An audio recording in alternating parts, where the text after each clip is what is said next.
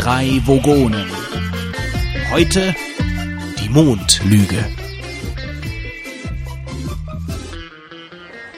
Hereinspaziert, hereinspaziert. Sehen Sie, schauen Sie, staunen Sie. Unsere neueste Attraktion hier auf dem intergalaktischen Vogonenjahrmarkt. Wer braucht schon Autoscooter, Schießbuden und Losbuden? Kinder, Senioren, Frauen, ausgewachsene Männer, hier haben alle ihren Spaß. Hau den Lukas war gestern, heute angesagt ist, beleidigt den Fitz. Tja, und wer könnte für Beleidigungen besser geeignet sein als mein geschätzter Mitwogone, der unvergleichliche, gerichtsgestellte und nichts und niemandem aus der Ruhe bringende Wolfgang?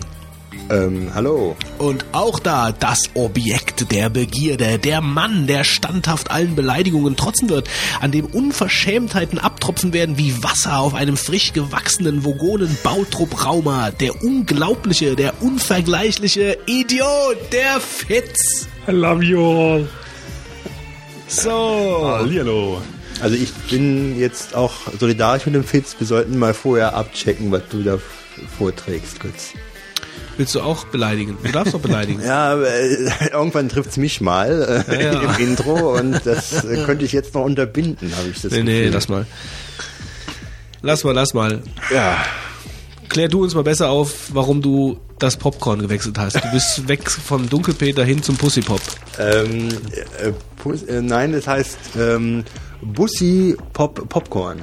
Ich habe eine neue Popcorn. Popcorn-Marke hier eingeführt, denn der Dunkelpeter hat mir letztlich ziemlich den Magen verdorben. Und da ich das heute schon getan habe mit dem Döner von heute Mittag, habe ich gedacht, das könnte mit dem Popcorn nicht mehr schlimmer Mit werden. allen E-Varianten, die es auf dieser Welt gibt. Ja, E, hast recht, wenn ich hinten drauf schaue, aber hier ist alles mögliche an E drin. E122, E104 und E133. Ich möchte Aber lösen. für den Fitz gibt's noch etwas. Für den total verfressenen, doofen Fitz. Gib's doch zu, du hast nur Angst, dass du angesteckt wirst. Nee, das hat der Wolfgang. Ja, ich, ja was, was auch noch neben dem äh, neuen Popcorn zu sagen ist, ist, dass Und dem neuen Malzbier. dem Malzbier gibt's auch noch. Hier gibt's so viele Neuigkeiten heute Abend. Hast du schon Neues neues Top- Malzbier? Top-Teil? Nee, ne? Äh, nee, ich muss sagen, ähm, ich habe die Woche Top-Teil. keine Zeit Malzbier, gehabt. Popcorn. und habe äh, gesagt dem ähm, dem Apple Care sonst was Händler, dass ich die Woche leider erkrankt bin und keine Zeit habe. Ach. so habe ich mich da rausgeredet. Hast du in die Zukunft geguckt? ich habe den Termin platzen lassen äh, zum Austausch, weil das nicht gerade bei mir um die Ecke ist und ähm, diese Woche klappt das nicht. Ich äh, habe mich unpässlich gefühlt, kann man sagen. Aha. So wie du ich- dich morgen fühlen wirst.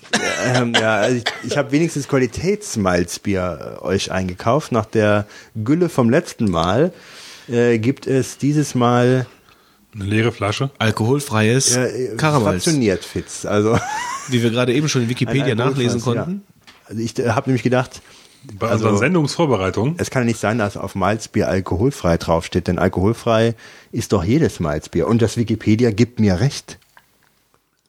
Es gibt mir recht. Das heißt, ähm, ich finde das irreführend. Was? Also wenn man alkoholfrei auf Malzbier draufschreibt, ist es genauso, als wenn man alkoholfrei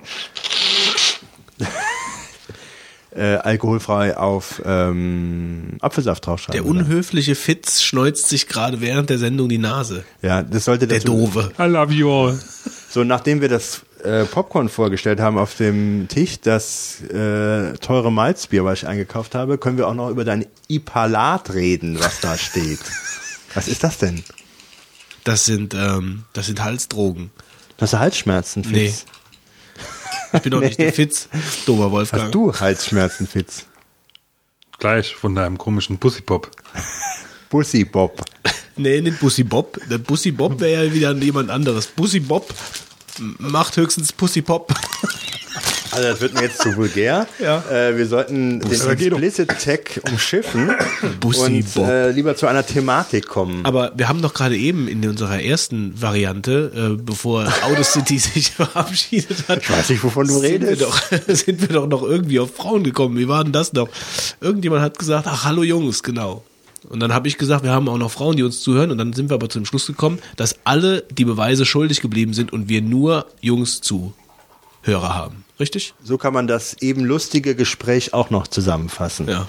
Wie hättest du es denn zusammengefasst? Hast du schon mal drüber nachgedacht, eine Karriere als. Nachrichtensprecher anzufangen? Nee, das, dafür haben wir jemand anderen. Das ist eine Überraschung, die heute noch kommt. Ach so, der Nachrichtensprecher, ja. Der Nachrichtensprecher. Naja gut, also gehen wir mal zu den News. Also die, die News, die sind wir ja jetzt praktisch, also wir haben ja äh, die unwichtigen News haben wir jetzt hinter uns. Erzähle Ja, ich das also jetzt alles nochmal? Ja, das ist sehr ärgerlich. Uns ist eben nach einer halben Stunde Aufnahme Outer City weggepoppt. Weggepoppt. Deswegen Ja. wirkt das jetzt hier auch alles so ich habe auf gestellt den und Bildschirm langweilig. geguckt und dann plötzlich das Icon weg war Und dann kam dann irgendwie der Dialog, äh, ob ich das jetzt ignorieren will oder neu starten. Ja, da bleibt einem nicht viel. Ich- und ich habe die News schon zugemacht. Also ich erzähl's mal kurz aus dem Kopf. Was, Uh, was, jetzt kommt's. Ich bin äh, über eine News, also ich höre mich auch total nasal an. Ja, ich höre mich total nasal an, weil ich mich eigentlich immer so. Das stimmt. Wir könnten doch mal eine Das Sendung aufnehmen, nur die ganze Zeit mit so einer Wäscheklammer auf der Nase. Fitz, deine Vorschläge sind wie immer total bescheuert. Schwarz. Jetzt sind wir hier. Also echt. Also heute baden wir schon diese bescheuerte Idee mit dem Beleidigen aus. Also jetzt fangen wir nicht an, uns nächste Woche hier mit welche Klammern hinzusetzen. Okay, also alles hat für mich auch eine Grenze. Die ging aber schnell zu erreichen bei dir. Ich lasse mich nicht auf das Niveau runterziehen. Wickst du mal hoch oder was? Was? Ich will jetzt nicht sagen, wiederholen, was ich gerade verstanden habe. Hier kommt der Karamals hoch. Uns habe ich gesagt, welche Marke ich nutze. Das musst du rausschneiden. Dieb! Also, okay. Also eben haben wir nicht so viel gelacht, darum so. Aber das muss ich mir noch mal anhören.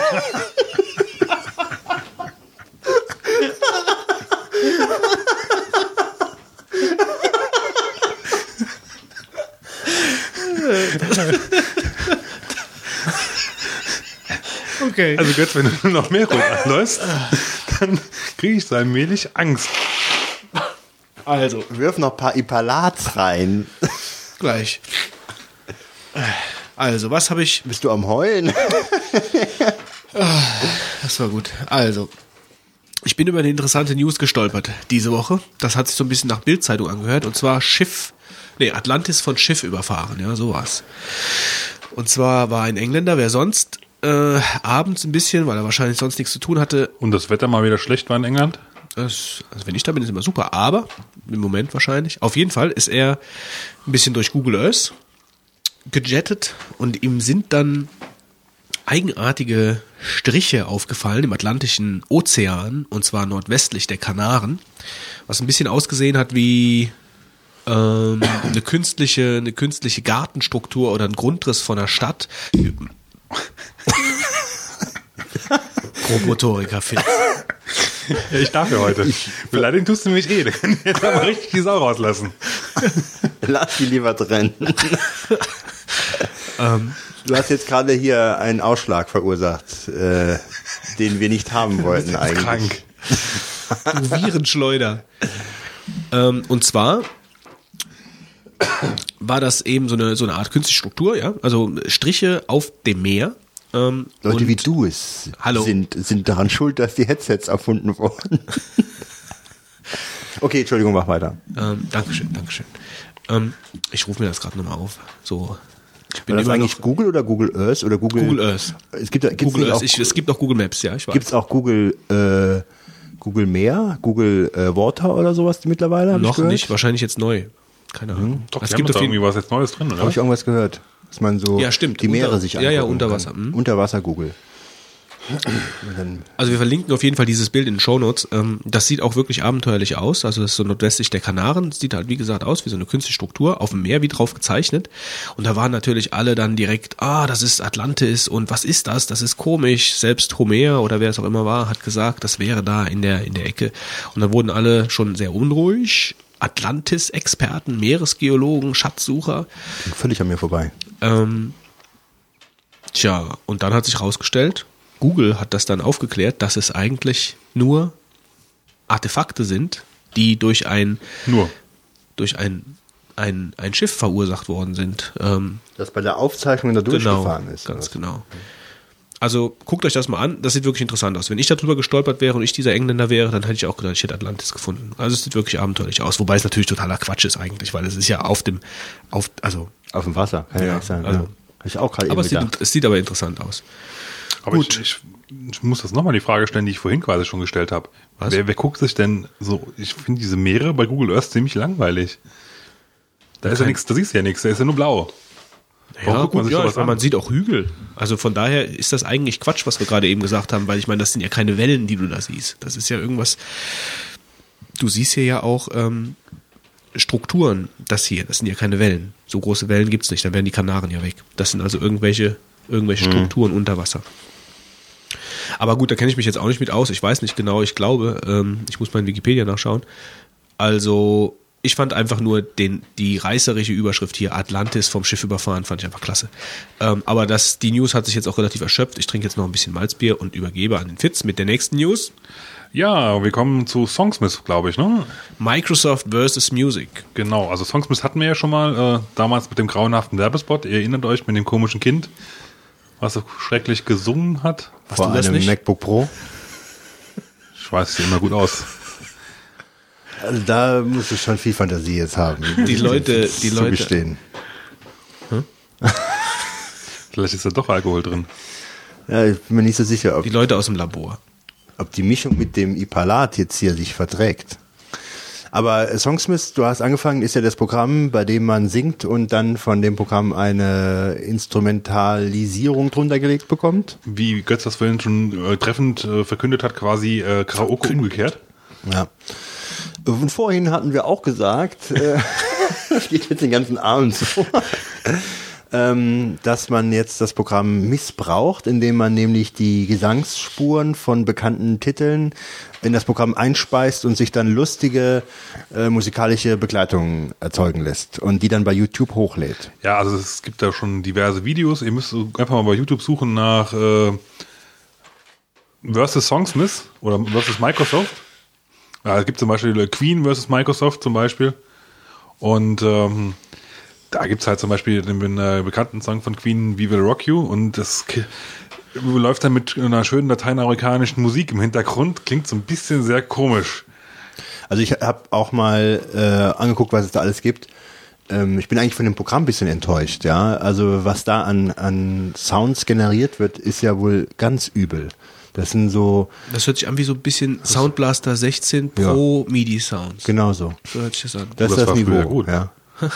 ja, aber das, ich meine, das willst du nicht wirklich. Also äh, ich, ich habe die Zeiten noch ja, erlebt, wo man ganz froh war, ja, mal ich guten auch. ja, ja, zu ja, ja, ich auch. Ja. Hm. Also es ist schon, äh, ich meine, gut, wer Spaß dran hat, aber mehr als für einen kurzen Gag ist das äh, bestimmt nicht geeignet. Ich habe äh, in dem Bericht, den wir verlinken, ist auch, glaube ich, ein bisschen abfällig drüber gesprochen worden, dass das Programm bestenfalls für Kinder geeignet wäre. Ja, Oder zum Spaß haben. aber man kann auch äh, Präsentationen mithalten, ne, von seinem Chef, wie im Vi- Video damals. Dem Chef was vorsingen. Naja, gut. Wer es mag, kann sich bei YouTube ansehen. Ja, also insgesamt ist die Newslage ja auch ein bisschen dünn. Ähm, Was haben wir denn noch für News? also wer von euch MacBay nutzt, die Sache kostet jetzt Geld. Das ist mir vor ein paar Tagen aufgefallen, weil mein Fax nicht mehr funktioniert. Also Hast MacBay ist so ein- ein Dienst gewesen, der ähm, äh, da konnte man sich kostenlos anmelden und dann äh, konnte man über eine Software in äh, macOS äh, einen weiteren Drucker installieren und über diesen Drucker Treiber konnte man dann äh, Faxe verschicken. Also egal aus welcher Anwendung, aus jeder Anwendung, aus der man auch drucken konnte, konnte man dann auch direkt Faxe verschicken. War eigentlich eine sehr nette Sache. Ich habe das nur nach, ich habe das jetzt äh, einmal benutzt, weil weil ich das erst seit einem Monat oder so drauf hatte und jetzt habe ich gemerkt, das kostet jetzt Geld. Ähm, was ja jetzt auch okay ist. Also das äh, will ich jetzt gar nicht der Sache ab äh, in Abrede stellen. Also es kostet jetzt einen Euro pro Monat. Zumindest der günstigste Nano-Tarif und dafür kann man dann äh, die haben jetzt den Dienst ein bisschen erweitert. Man kann jetzt auch SMS verschicken über diese, über diesen Client. Ähm, die ganze Sache ist werbefrei. Man kann, man kann halt, wie gesagt, faxen. Ähm, man kann auch Daten abgleichen, also so ein bisschen Mobile Me-Funktion ist da auch mit drin. Was heißt denn ein bisschen? Ähm, das geht, also Adressbuch geht, äh, Kalender geht, ja. Ich weiß nicht genau alles, was, was Mobile Me, ich bin ja nicht so ein Sklave wie du. Ähm, Also das geht auf jeden Fall. Aber die haben noch, die haben noch äh, weitere, ich glaube, man kann das noch ein bisschen ausbauen. Naja, auf jeden Fall kostet dieser Grunddienst ein Euro MacBay Nano. Ich überlege mir das mal, aber ich weiß jetzt nicht, ob sich das für mich so lohnt, weil mit diesem Frux habe ich eigentlich eine, einen Dienst, mit dem ich ähm, Adressbuch und ähm, Adressbuch und iCal abgleichen kann unter mehreren Macs. Äh, Da brauche ich das nicht. Und E-Mail brauche ich auch nicht, da habe ich schon genug. Ja gut, dann wäre bliebe das Einzige, was mich da interessieren würde, das Fax. Ja, und ob ich jetzt dafür den Euro und 10 Cent pro Fax dann ausgeben möchte, weiß ich nicht. Dafür nutze ich es, glaube ich, gar nicht oft genug. Also muss ich mir mal überlegen. Ich meine, so gesehen ist kein Geld. Für jemanden, der es braucht, ist es schon eine, eine feine Sache, weil es hat gut, funktioniert. Die Frage ist ja, meistens muss, unterschreibt man ja noch meistens so noch die Sachen. Also die meisten Sachen, die ich wegfaxe, haben eigentlich eine Unterschrift von mir drauf. Ja gut, das ist ja auch kein Problem. Ja, aber Dann kannst du ich finde das, immer, ich finde das immer blöd, wenn du halt eine, Wenn du keinen Fax hast und du musst was wegfaxen, Ja, gut, ist es ganz ist gut, wenn du so einen Dienst hast. Ne? Also ich meine, dafür für ist es ja, aber da gibt's ja noch ein paar mehr. Also das ist ja nicht der einzigste. Was, was, was gibt's denn noch? Also Fax finde ich ganz interessant, über das, über das Internet zu verschicken, wenn das gescheit ankommt. Was, hast du da was im Kopf? Also es ist zumindest der einzige Dienst, den ich kenne, den du in macOS integrieren kannst. Das stimmt, ja. Also ich glaube, die meisten anderen funktionieren halt, dass du halt eine E-Mail hinschickst Hm. mit dem äh, Subjekt, also ähm, Thema halt quasi halt die, die Nummer, wo es hingehen soll und dann, ich weiß nicht, äh, ich glaube, du kannst dann auch PDFs anhängen und so halt. ja. Bei web.de gibt's den, gibt's das auf jeden Fall auch, das weiß ich. Ähm, Wobei ich sagen muss, vielleicht kann ich das mal vorziehen.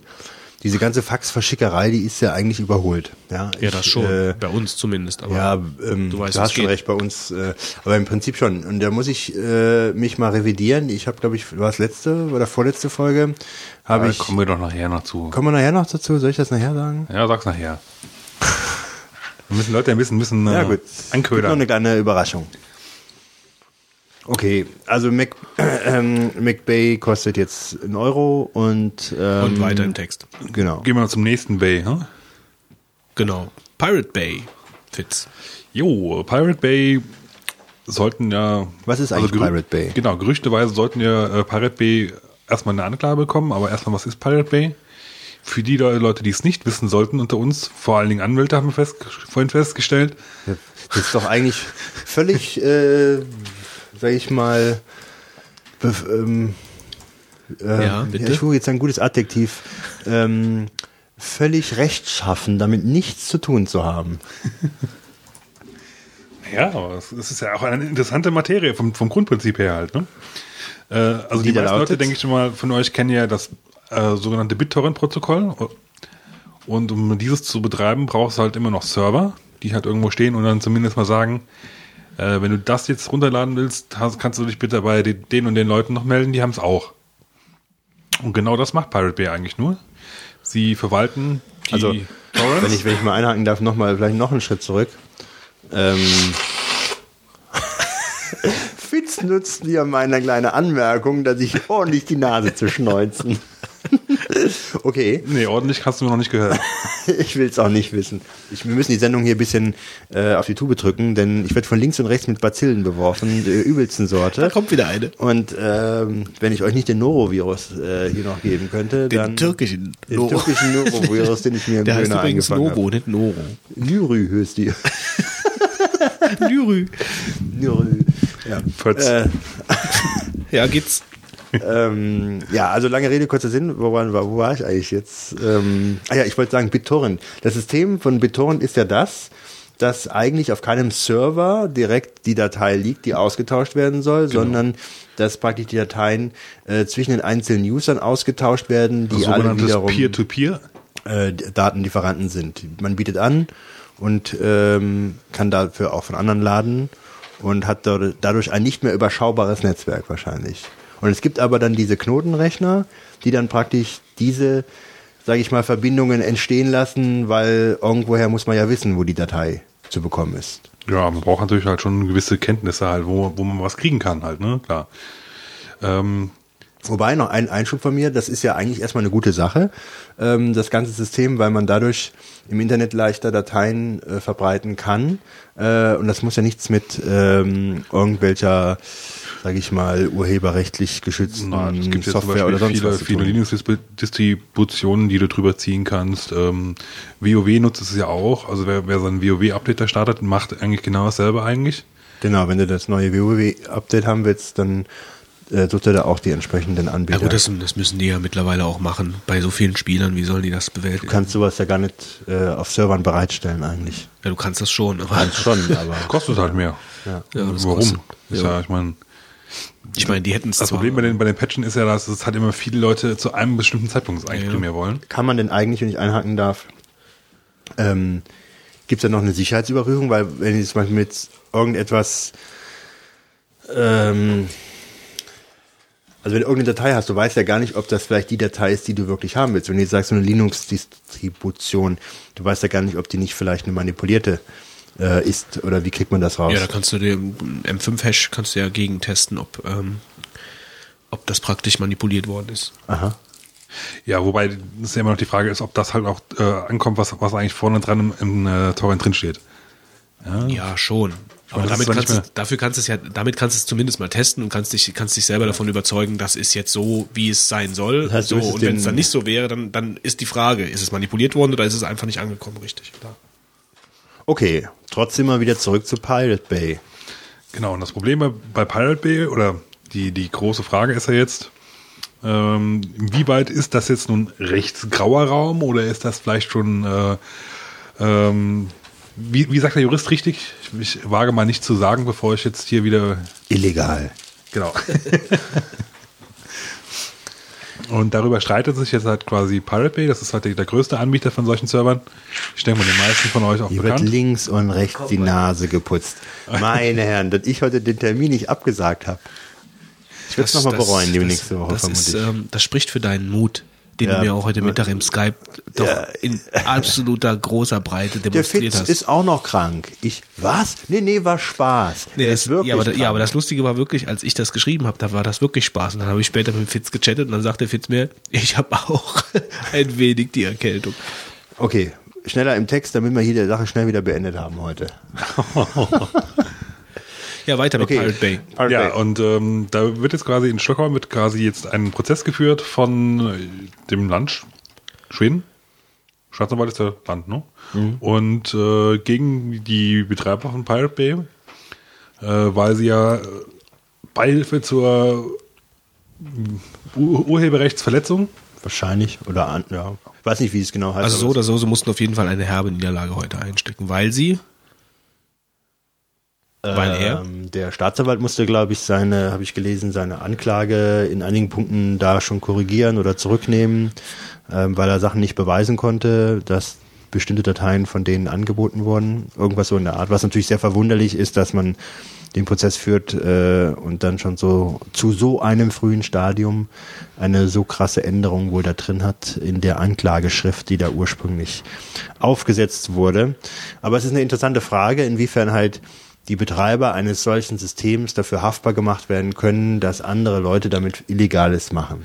Man muss dazu eigentlich wissen, dass man äh, über diese Tracker selbst laufen eigentlich nur Informationen, äh, wo, wo man raus man, aus diesen Informationen kann man nicht sehen, was da jetzt getauscht wird. Es werden einfach nur äh, Hashes getauscht, also irgendwelche Zahlen, Kolonnen. Und es wird gefragt, was ist denn Hash so und so? ja, also es liegt nicht bei denen auf irgendwie, das Zeug liegt bei denen nicht auf dem Server, sondern es wird einfach nur gesagt, wo liegen die verschiedenen Teile. Wobei Des das ja eigentlich auch so vergleichbar ist mit der Haftung für Links auf Internetseiten. Da kannst du ja auch in Deutschland zur Haftung gezogen werden. Deswegen schreiben ja alle immer schön rein nach dem, Ja, ja. Äh, was weiß ich das. Ist die Frage, ob man das Hamburg. vergleichen kann. Also das weiß ich jetzt nicht. Dafür bin ich Rechtsleihe, Wolfgang. Kommen wir zum nächsten Thema. nee, also ist natürlich eine spannende Frage und ich denke, egal wie das da entschieden wird, das heißt nichts, ähm, wie es in anderen Ländern dann vielleicht gesehen wird. Was mich interessieren würde, ähm, Fitz, ich weiß jetzt nicht, ob du das, ob du das jetzt sagen kannst, ob du da reingeguckt hast. Ähm, wie geht denn Pirate Bay selbst damit um? Also du hast ja das Blog auch verlinkt in den Show Notes und die schreiben ja dazu auch. Also sind die jetzt mehr so von wegen, äh, äh, die können uns nichts und äh, Genau. genau. So sind sie. So sind sie drauf. Ja, aber waren sie schon immer. Das ist ja nicht das erste Mal, dass die halt, ne? Die haben früher auch quasi jedes Schreiben, was dahin kam, haben sie irgendwo veröffentlicht. Ja, wenn sie dann wieder einen lustigen Brief bekommen haben von der Music Association of North America oder was, wie die, wie die heißen da. Gab, da gab es doch im Internet auch mal einen Videofilm. Äh, erinnert sich jemand dran? Götz noch paar Ipalat? Ein Videofilm gab es im Internet, Wolfgang? Ja, es gab einen gibt's? Videofilm über Pirate Bay. Ähm, Ich gehe war mal eine auf YouTube und Dokumentation. Pirate Bay ein. Vielleicht kommt da ja was. Suchen wir alle den Videofilm über Pirate Bay. Meine Herren, ist der erkältet. Ich bin überhaupt nicht. Ich will hier raus aus dem Raum. Ich bin noch gesund. Und ich habe so viele Termine die nächste Zeit. So Leute, dürfte man, Komm, mach weiter. ja. Steal This Movie heißt der Film, glaube ich. Was du für Filme kennst. Und ähm, ich habe irgendwann mal davon mitbekommen, das geht eine, 47, eine Stunde 47 Minuten. Da sieht man mal, wie ich hier das Thema vorantreibe. Und zwar ist es ein Film aus dem Jahre 2000. Ähm, ich frage mich gerade, ob der was mit Pirate Bay zu tun hat. Laufen da vielleicht Leute mit Säbeln durch die Gegend ähm, Matrix heißt der doch, oder? Und so Typen mit Augenklappen und irgendwelchen. Holzbeinen? Wahrscheinlich empfehle ich hier gerade irgendwas völlig Falsches. ähm, irgendwie, warte mal. John! Ich hoffe. Das klingt auf jeden Fall nicht so. Nee, eigentlich nicht. Ich glaube, ich habe mich völlig Was mich vergaloppiert. viel mehr interessiert, Wolfgang, ich rette dir gerade die Haut. Ähm, Wir schneiden das raus, wenn das nichts damit zu tun hat. wenn, wenn da jetzt so ein, äh, so ein Anwalt, ja, ähm, und wird von, von Pirate Bay angesprochen, die Sache zu verteidigen. Also ist das eigentlich ein gefundenes Fressen für einen Anwalt, wenn er das Gefühl hat, er, also eigentlich, es bringt ihm ja so oder so positive Publicity, oder? Weil wenn es ein Anwalt schafft, die dann da irgendwie rauszuhauen, dann kann er sich im Endeffekt nachher auf die Agenda schreiben oder ins Portfolio. Ich bin derjenige, der Pirate Bay damals vor den äh, bösen schwedischen Staatsanwälten geschützt hat und ihr könnt mir vertrauen, weil ich weiß, wie man jemanden raushaut. Ja, also es ist ein bisschen so eine zweischneidige Geschichte. Es ist ja auch bei vielen anderen Strafsachen so, dass wenn je mehr die in den Medien breit getreten werden, desto interessanter ist es bestimmt für den einen oder anderen Rechtsanwalt dann damit äh, in die Presse zu gehen, weil man dann hofft, auch in zukünftigen Fällen als einer der erfahrensten auf den Bereichen zu gelten. Aber ähm, klar, ich meine, ich weiß es nicht, ob man das jetzt äh, so erstrebenswert ansieht. Die Frage ist, ob es finanziell sich lohnt. Wird meistens nicht der Fall sein, weil diejenigen, die einen beauftragen, wahrscheinlich gar nicht das Geld haben, äh, um die Anwälte dann zu bezahlen. Und die Anwälte werden vielleicht sagen, die Zeit und die Arbeit, die ich mir da reinstecke, die lohnen sich vielleicht ähm, später mal, aber nicht mit der Abrechnung von dem Fall. Klar, das gibt's bestimmt. Ja, ähm, insbesondere ähm, ist es ja so, dass die Anwaltswahl von Leuten oft danach geht, wo sie glauben, am besten vertreten äh, worden Ja, es zu ist ja, sein. eine, ne? es ist ja nachher eine Sache, dann- äh, der kann sich ja praktisch dann schimpfen als derjenige, der die da rausgehauen hat. Und da gibt's ja sicherlich genügend äh, Klientel, das äh, in, diesen, in diesem Bereich dann auch äh, Vertretung wünscht, sage ich jetzt mal. Und dann kann ich mir vorstellen, dass der, der das schon ein gefragter Mann ist dann. Aber das nur kann, am Rande. Ja, Also kann das- schon sein, ja. Also ist es ein bisschen zweischneidig, weil man nicht weiß, ähm, Also sieht auf jeden Fall ja ob das wirklich jetzt dann den Effekt bringt, aber im Moment so aus, als ob die, äh, als ob die da wieder die Kurve kriegen. Also das ist halt, wie- hast du einen Überblick, wie, wie, wie oft die jetzt da schon verklagt worden sind? Oder wie oft sie es schon probiert haben? Waren das immer die Schweden oder waren das auch andere Länder? Nö, Oder? das waren auch wohl andere Länder, was ich gehört habe. Aber wie oft kann ich jetzt nicht sagen, aber es wird schon ein paar Mal, also wird mehr als ein halbes Dutzend, denke ich mal, schon sein. Ich will mal ganz kurz jetzt mal einhaken, weil ich hier eben völlig vergaloppiert bin. Das, der Film, den ich meine, der heißt Stil des Film. Und ähm, das ist, glaube ich, doch noch was anderes als Stil des Movie, wie ich das jetzt so sehe. Und das ist ein Film, ähm, der laut äh, meinen Angaben hier mit der Pirate Bay Gruppe zu tun hat. Aber ich will es nicht so weit ausführen. Wer sich dafür interessiert, kann ja mal Stil des Film und Pirate Bay äh, suchen und wird dann das auch finden. Das ist legal im Internet, ähm, zum Beispiel auf Google Video zu sehen. Okay, Entschuldigung, weiter geht's. Jo, da sind wir, Wolfgang, der Meister des Unterbrechens. Ja, ich habe heute zu viel schon unterbrochen, ich merke das. sind wir ja mit den News fast durch, bis auf mit der NSA. Wer hat das reingestellt? Das war ich mal wieder. Mal wieder. Ja. Ich habe ja wieder alles gemacht hier, ne? Du hast aufgeschrieben, die NSA bietet Milliarden, um Skype abzuhören. Ich, Das stimmt. Die National Security Association. Ich sag nur, wie heißt das? Ähm, ja, ach, jetzt fällt mir der Name nicht ein. Mir fällt es gleich ein, mach weiter.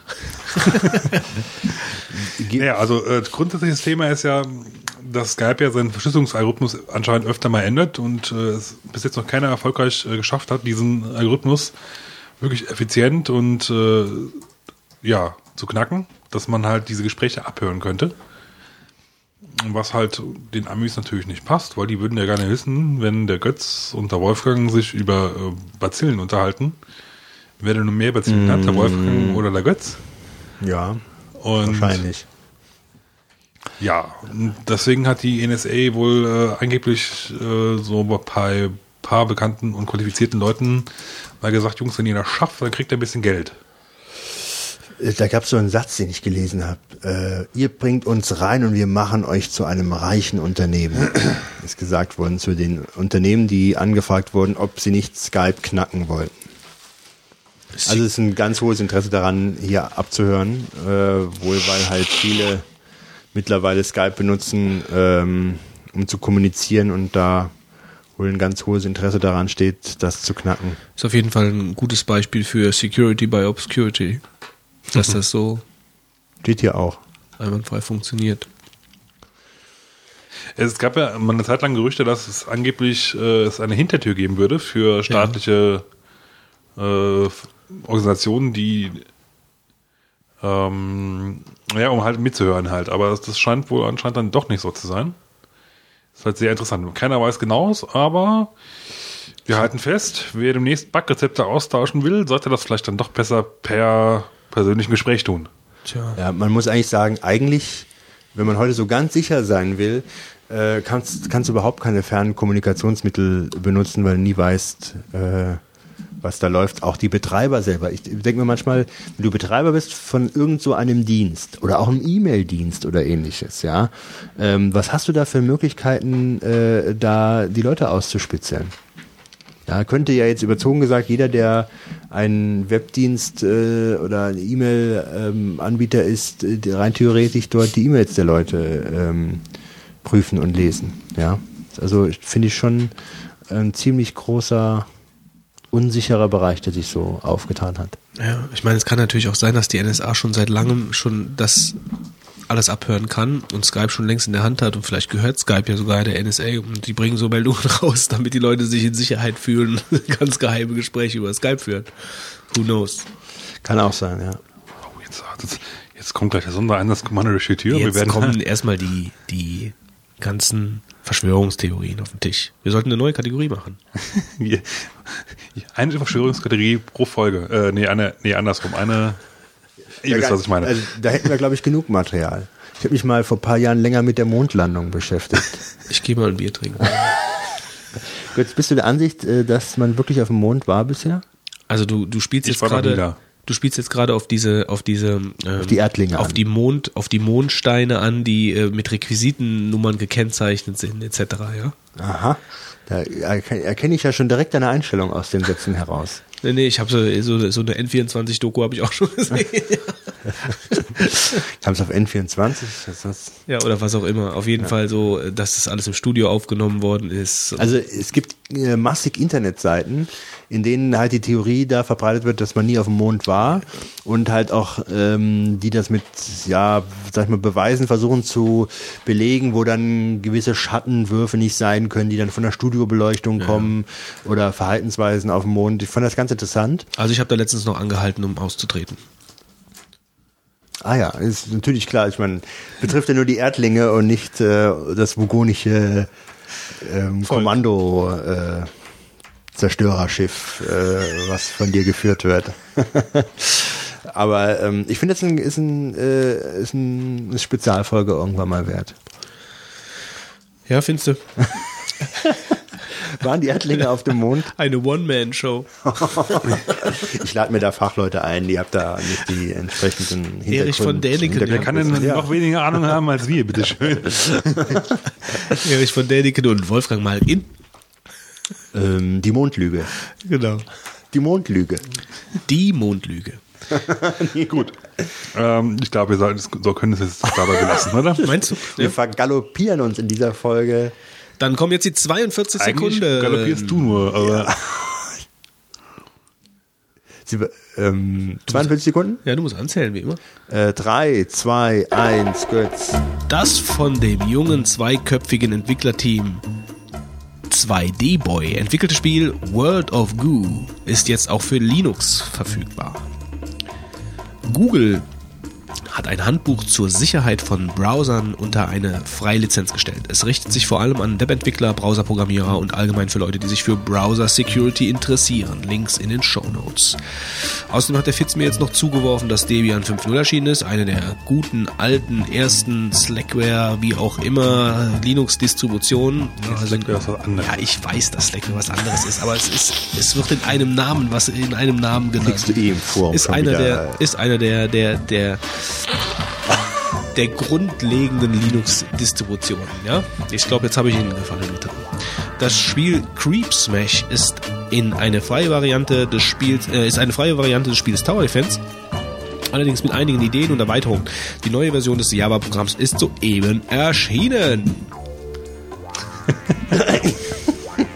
wir können heute mal äh, beibringen, wie macht man den Trommelschmerz zu seinem besten Freund. Der Wolfgang zieht sich gerade so einen Michael Jackson Gedächtnis äh, Mundschutz an.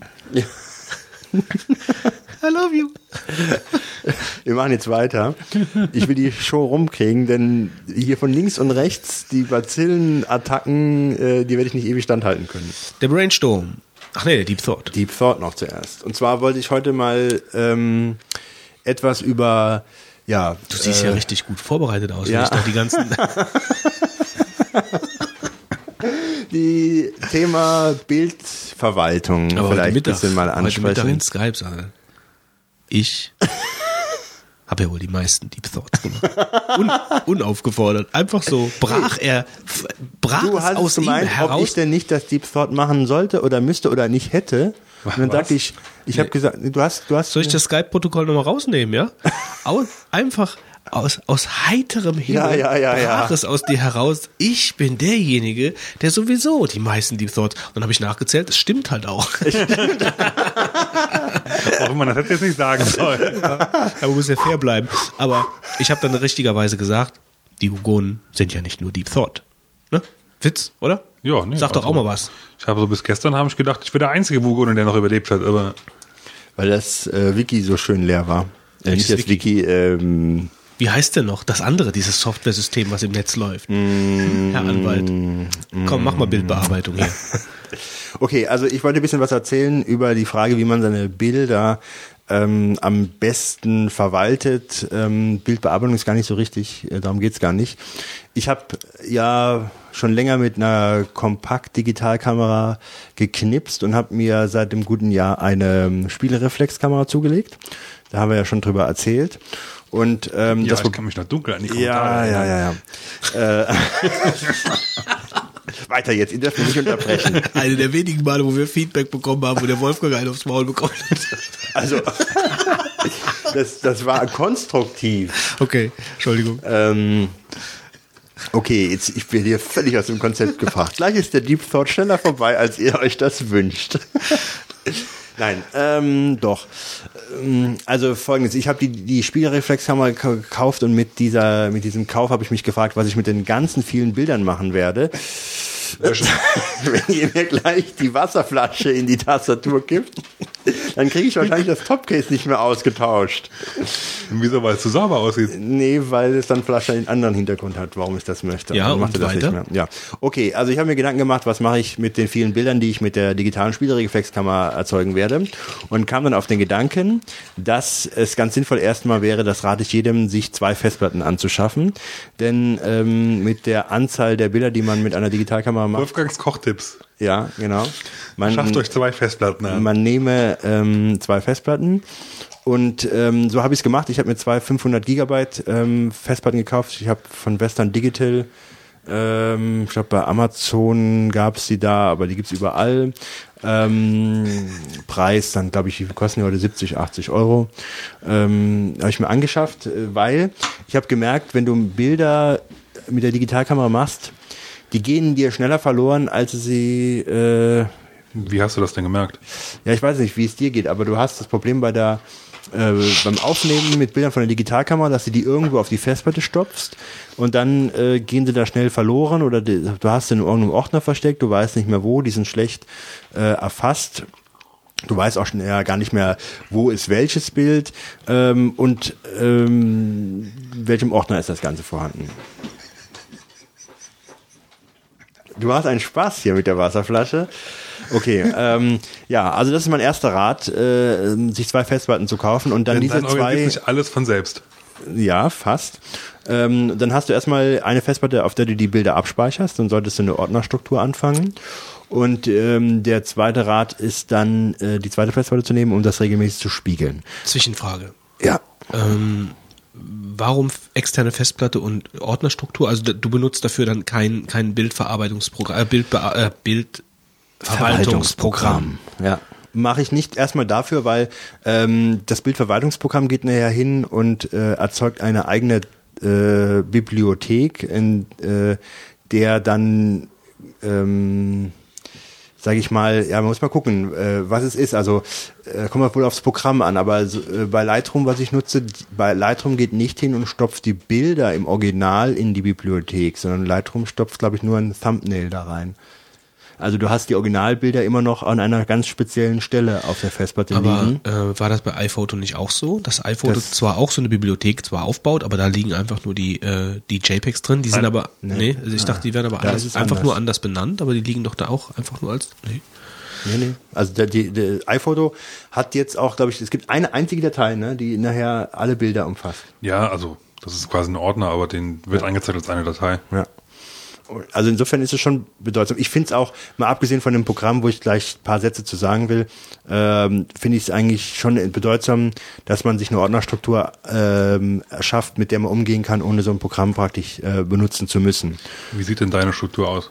Ähm, ich es hab gibt sie- ja verschiedene Ansätze. Ja, ja, ob ich habe nach Datummarkt oder nach Ich habe Location. ich hab oder- sie nach Datum gemacht, also 2008, 2009 und dann ähm, habe ich dann die, wo ich dann war, die Bild, das einfach benannt. Also zum Beispiel, wenn du jetzt einen Ausflug gemacht hast, oder hast einen Urlaub gemacht, was ich Paris-Reise und so, das langt mir eigentlich schon als Sch- als Schlagwort und darunter sind dann alle Bilder.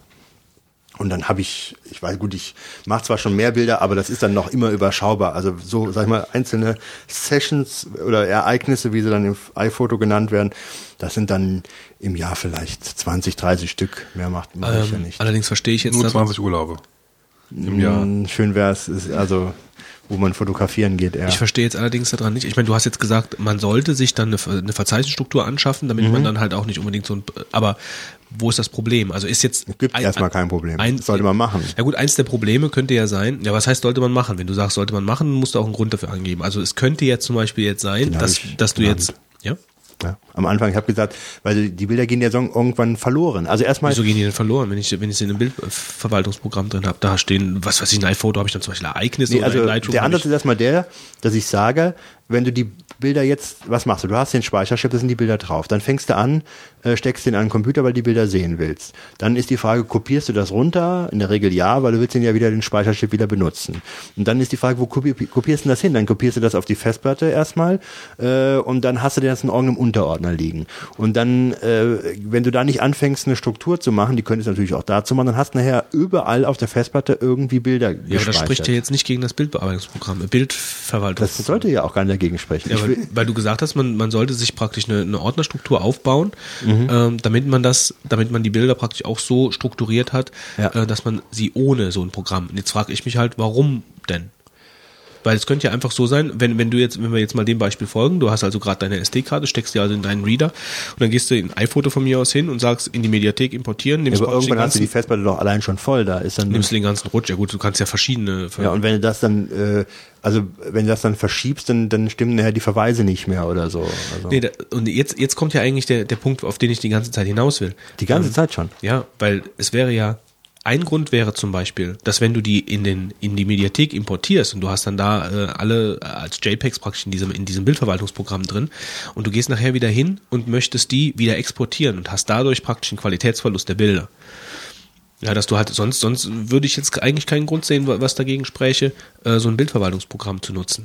Also das, ich will da auch gar nicht dagegen sprechen. Ich sage aber, du, du kannst beides machen. Du, die Bilder sollten äh, auf eine, meine, mein Ansatz ist, die Bilder sollten auf eine extra, extra Festplatte Und wenn sie da drauf sind, liest du die in ein Bildverwaltungsprogramm ein. Das ist der Ansatzpunkt. Und Dann hast du doppelt. Also du baust praktisch dann zwei verschiedene. ja, aber ist doch eigentlich insofern gar nicht so verkehrt, weil du könntest die Bilder mit der externen Festplatte überall hin mitnehmen und kannst sie jederzeit äh, ganz leicht finden. Wenn du jetzt gehst zum Freund und sagst, hey, wir machen jetzt Bilderabend zum Gucken oder sowas, du nimmst die Festplatte, hast du dabei. Peng. Du gehst abends zu Freunden und sagst, wir machen Bilderabend zum Gucken. Ich könnte mir vorstellen, dass es so Menschen gibt. ich mach's nicht, aber ähm, Wolfgang veranstaltet heimlich abends Bilderabende. Ich frage mich, wieso hat er uns noch nie eingeladen? Das weiß ich auch nicht. Ich weiß nicht, was das für Bilder Das sind. war ja auch fiktiv. Ja. Ähm, okay, also das ist praktisch das Konzept, ähm, dass ich sage zwei Festplatten und äh, du nimmst die eine für die Bilder und die andere nur zur Sicherung. Wenn du das gemacht hast, ähm, dann bist du wahrscheinlich mit dem Ordnersystem noch nicht ganz so glücklich und könntest dich eines Bildverwaltungsprogramms bedienen. Und wir haben letztes Mal darüber gesprochen, dass es jetzt so ein paar gibt, über die man da reden kann. Und äh, ich hatte mir jetzt ein bisschen ähm, genauer oder genauer ist auch, vielleicht auch schon wieder falsch, ähm, aber ich hatte mir iPhoto 09, ähm, dieses äh, Aperture 2 äh, und Lightroom ja, ich glaube bei mir 1,4 angesehen, weil das habe ich gekauft und jetzt gibt's mittlerweile die Lightroom 2 Geschichte. Die habe ich aber nicht, ähm, aber da hat sich jetzt so viel massiv auch nicht geändert, als dass das jetzt vielleicht nicht Man kann immer noch Bilder mitverwalten, ja? ja, es ist von der Grundfunktion noch gleich geblieben. Ähm, ja, das sind so die Programme, die in den letzten äh, Zeiten auf den Markt gekommen sind dazu. Und man muss jetzt vielleicht mal zuallererst sagen, dass das ähm, iPhoto auf der einen Seite und Aperture und Lightroom auf der anderen, dass das äh, meines Erachtens für völlig unterschiedliche Anwender ist. Wenn jemand einfach sagt, er macht paar Bilder und ähm, will die gerne auf dem Computer bisschen verwalten und so paar äh, Sachen nutzen, die damit ganz nett sind, ähm, von der Bildergalerie bis zum Fotobuch, dann bin ich der Ansicht, äh, wenn er keine digitale Spielreflexkamera hat, dann ist er mit iPhoto auf jeden Fall gut aufgehoben, mal so pauschal vorneweg gesagt. Wenn man jetzt aber eine digitale Spielreflexkamera hat mit den vielen tausend Einstellmöglichkeiten, bin ich der Ansicht, ist man mit iPhoto nicht äh, auf Dauer glücklich und wird Lightroom oder Aperture mitnutzen wollen. Ganz einfach, weil die Programme ähm, eine andere, sage ich mal, Käuferklientel ansprechen von den Funktionen.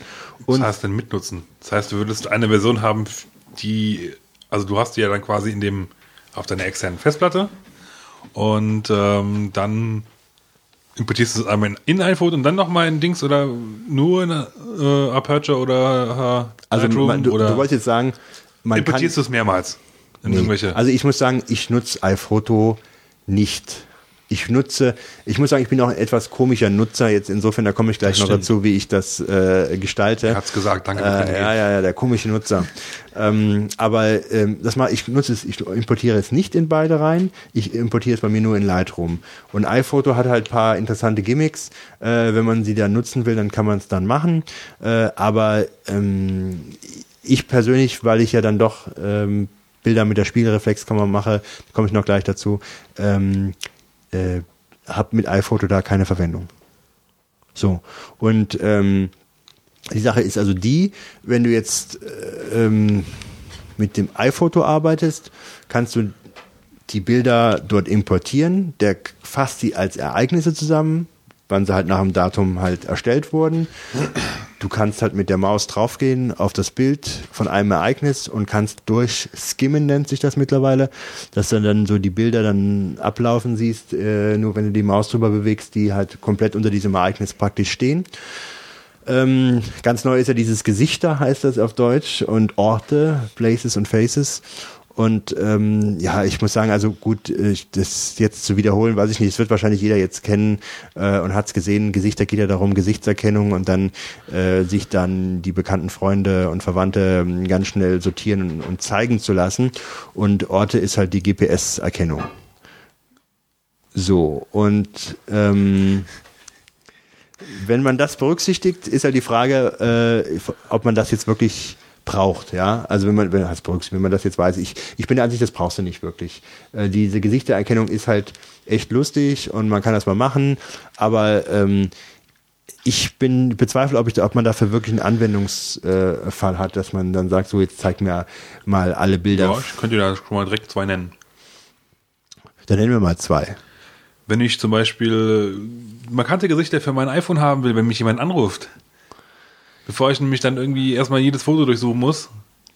Okay. Und wenn ich zum Beispiel Fotokollagen machen will für meine Familie okay. und Bilder halt brauche von Leuten und dann Ihr äh, habt ja abenteuerliche Hobbys. Tierabende, Fotokollagen. Bilder fürs iPhone. Also äh, iPhone.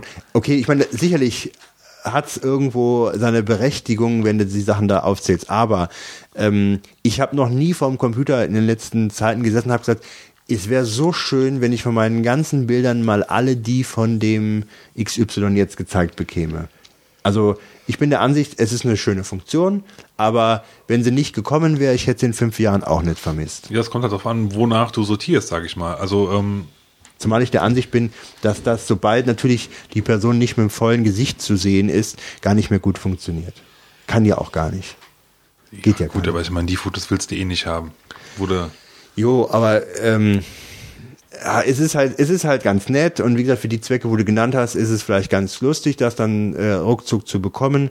Aber ähm, ich finde die Frage, jetzt dann frage ich mal andersrum. Was, was machst du, wie so, oder wonach sortierst du, gruppierst du? Äh, ich nehme an, du nutzt auch Tags und Schlag, also Verschlagwortung in Deutsch. nein, Nicht? nein. Wozu hast du dieses Programm denn? Ähm, kann ich dir sagen. Also äh, ich habe ja Lightroom. Ähm, jetzt mal gucken, dass wir nicht so tausendmal hin und her springen. Also ich habe, was viele ja machen können, ist, oder was viele machen können, Quatsch, was man ja machen kann mit dem Programm, ist den Bildern diese Text zuzuordnen, diese Schlagwörter oder Suchwörter. Und dann gibst du dann beispielsweise das Suchwort ein äh, und hast dann äh, die Bilder angezeigt, die Das ist für mich eigentlich sind. so eigentlich die, Ja, die aber dafür mache ich, eigentlich. dafür mache ich zu viele Bilder. Wenn ich denn noch anfangen würde, sage ich jetzt mal blöd, alle Schlagwörter zuzuordnen. das macht halt zum Beispiel Faces und, und Places macht sowas halt mehr oder weniger automatisch. Ja, das ist ja ähm, Ort und äh, von mir aus die Person, ja. Aber Äh, kurze Zwischenfrage. Muss man denn da, man muss ja nicht jedem Bild Text. Man, nichts. du kann, nein, ich meine jetzt, also um das halbwegs, man kann ja auch das ordnermäßig machen. Also so wie du praktisch dann sagst, okay, du warst jetzt am 22.01. warst du auf dem Eisenbahnviadukt und hast Fotos gemacht. Das machst du ja, bildest du ja im Endeffekt mit deiner Ordnerstruktur ab, indem du sagst, wie du eben gesagt hast, 22.01. Eisenbahnviadukt von mir aus, könnte man ja dann in, in Lightroom sagen, dieser ganze Ordner hat jetzt das Tag Eisenbahn.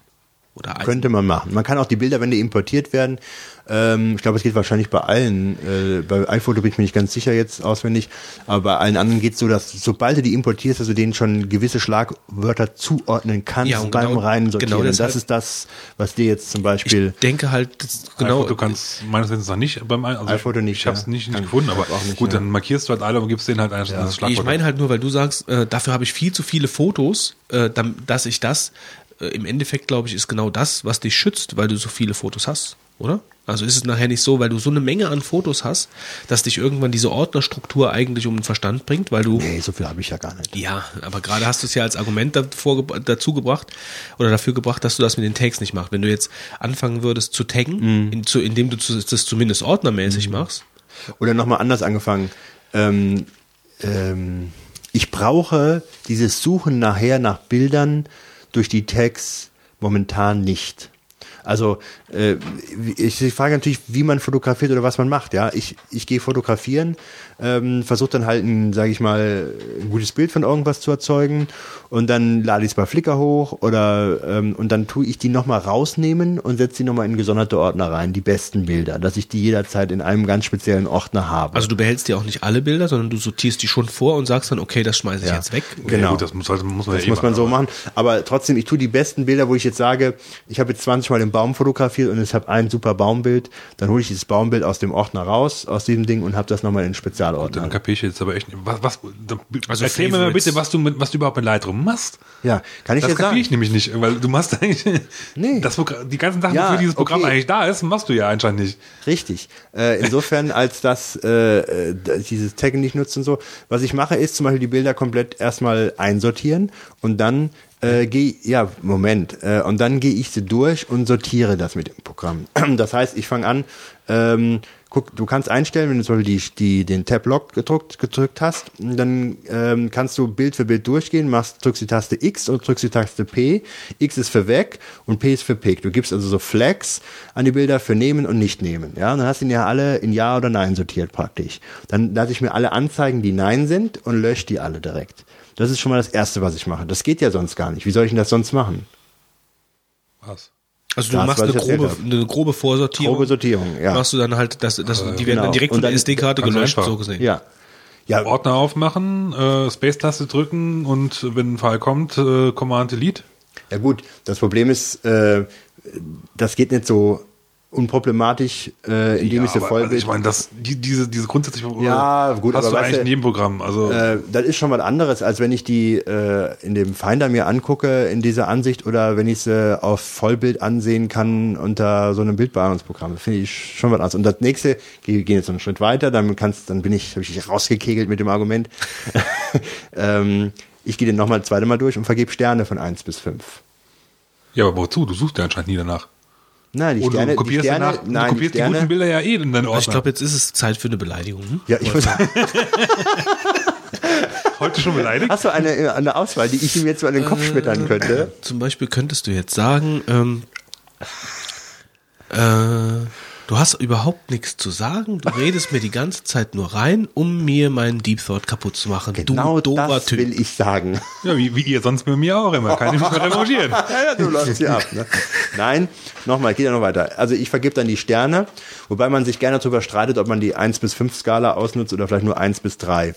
Äh, und dann habe ich diese Sterne äh, vergeben und lasse mir nur noch alle 2 oder 3er Sterne beispielsweise, wenn ich bis 1 bis 3 das gemacht habe, anzeigen und lösche wiederum all die Einer oder die, Z- oder wenn ich halt noch mehr sortiere, halt die 1 und 2 und mache dann auch nochmal eine Selektion, wobei ich dann aber auch nochmal hingehe teilweise und lasse mir nur noch mal alle Dreier oder nur alle Zweier ansehen und gucke dann halt, ob von den gewissen Bildern ähm, die Sachen dann halt äh, äh, doch nochmal vielleicht anders zu bewerten sind. Also das, das mache ich damit.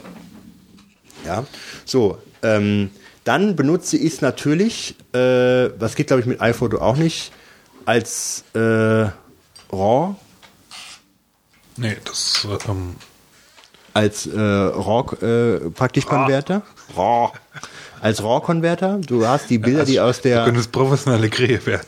Sag mal kurz was dazu, was, äh, was, was RAW ist. Ja, wollte ich gerade sagen. Und zwar RAW ist folgendes. Es gibt ja Bildformate wie JPEG oder BMP oder wie sie heißen.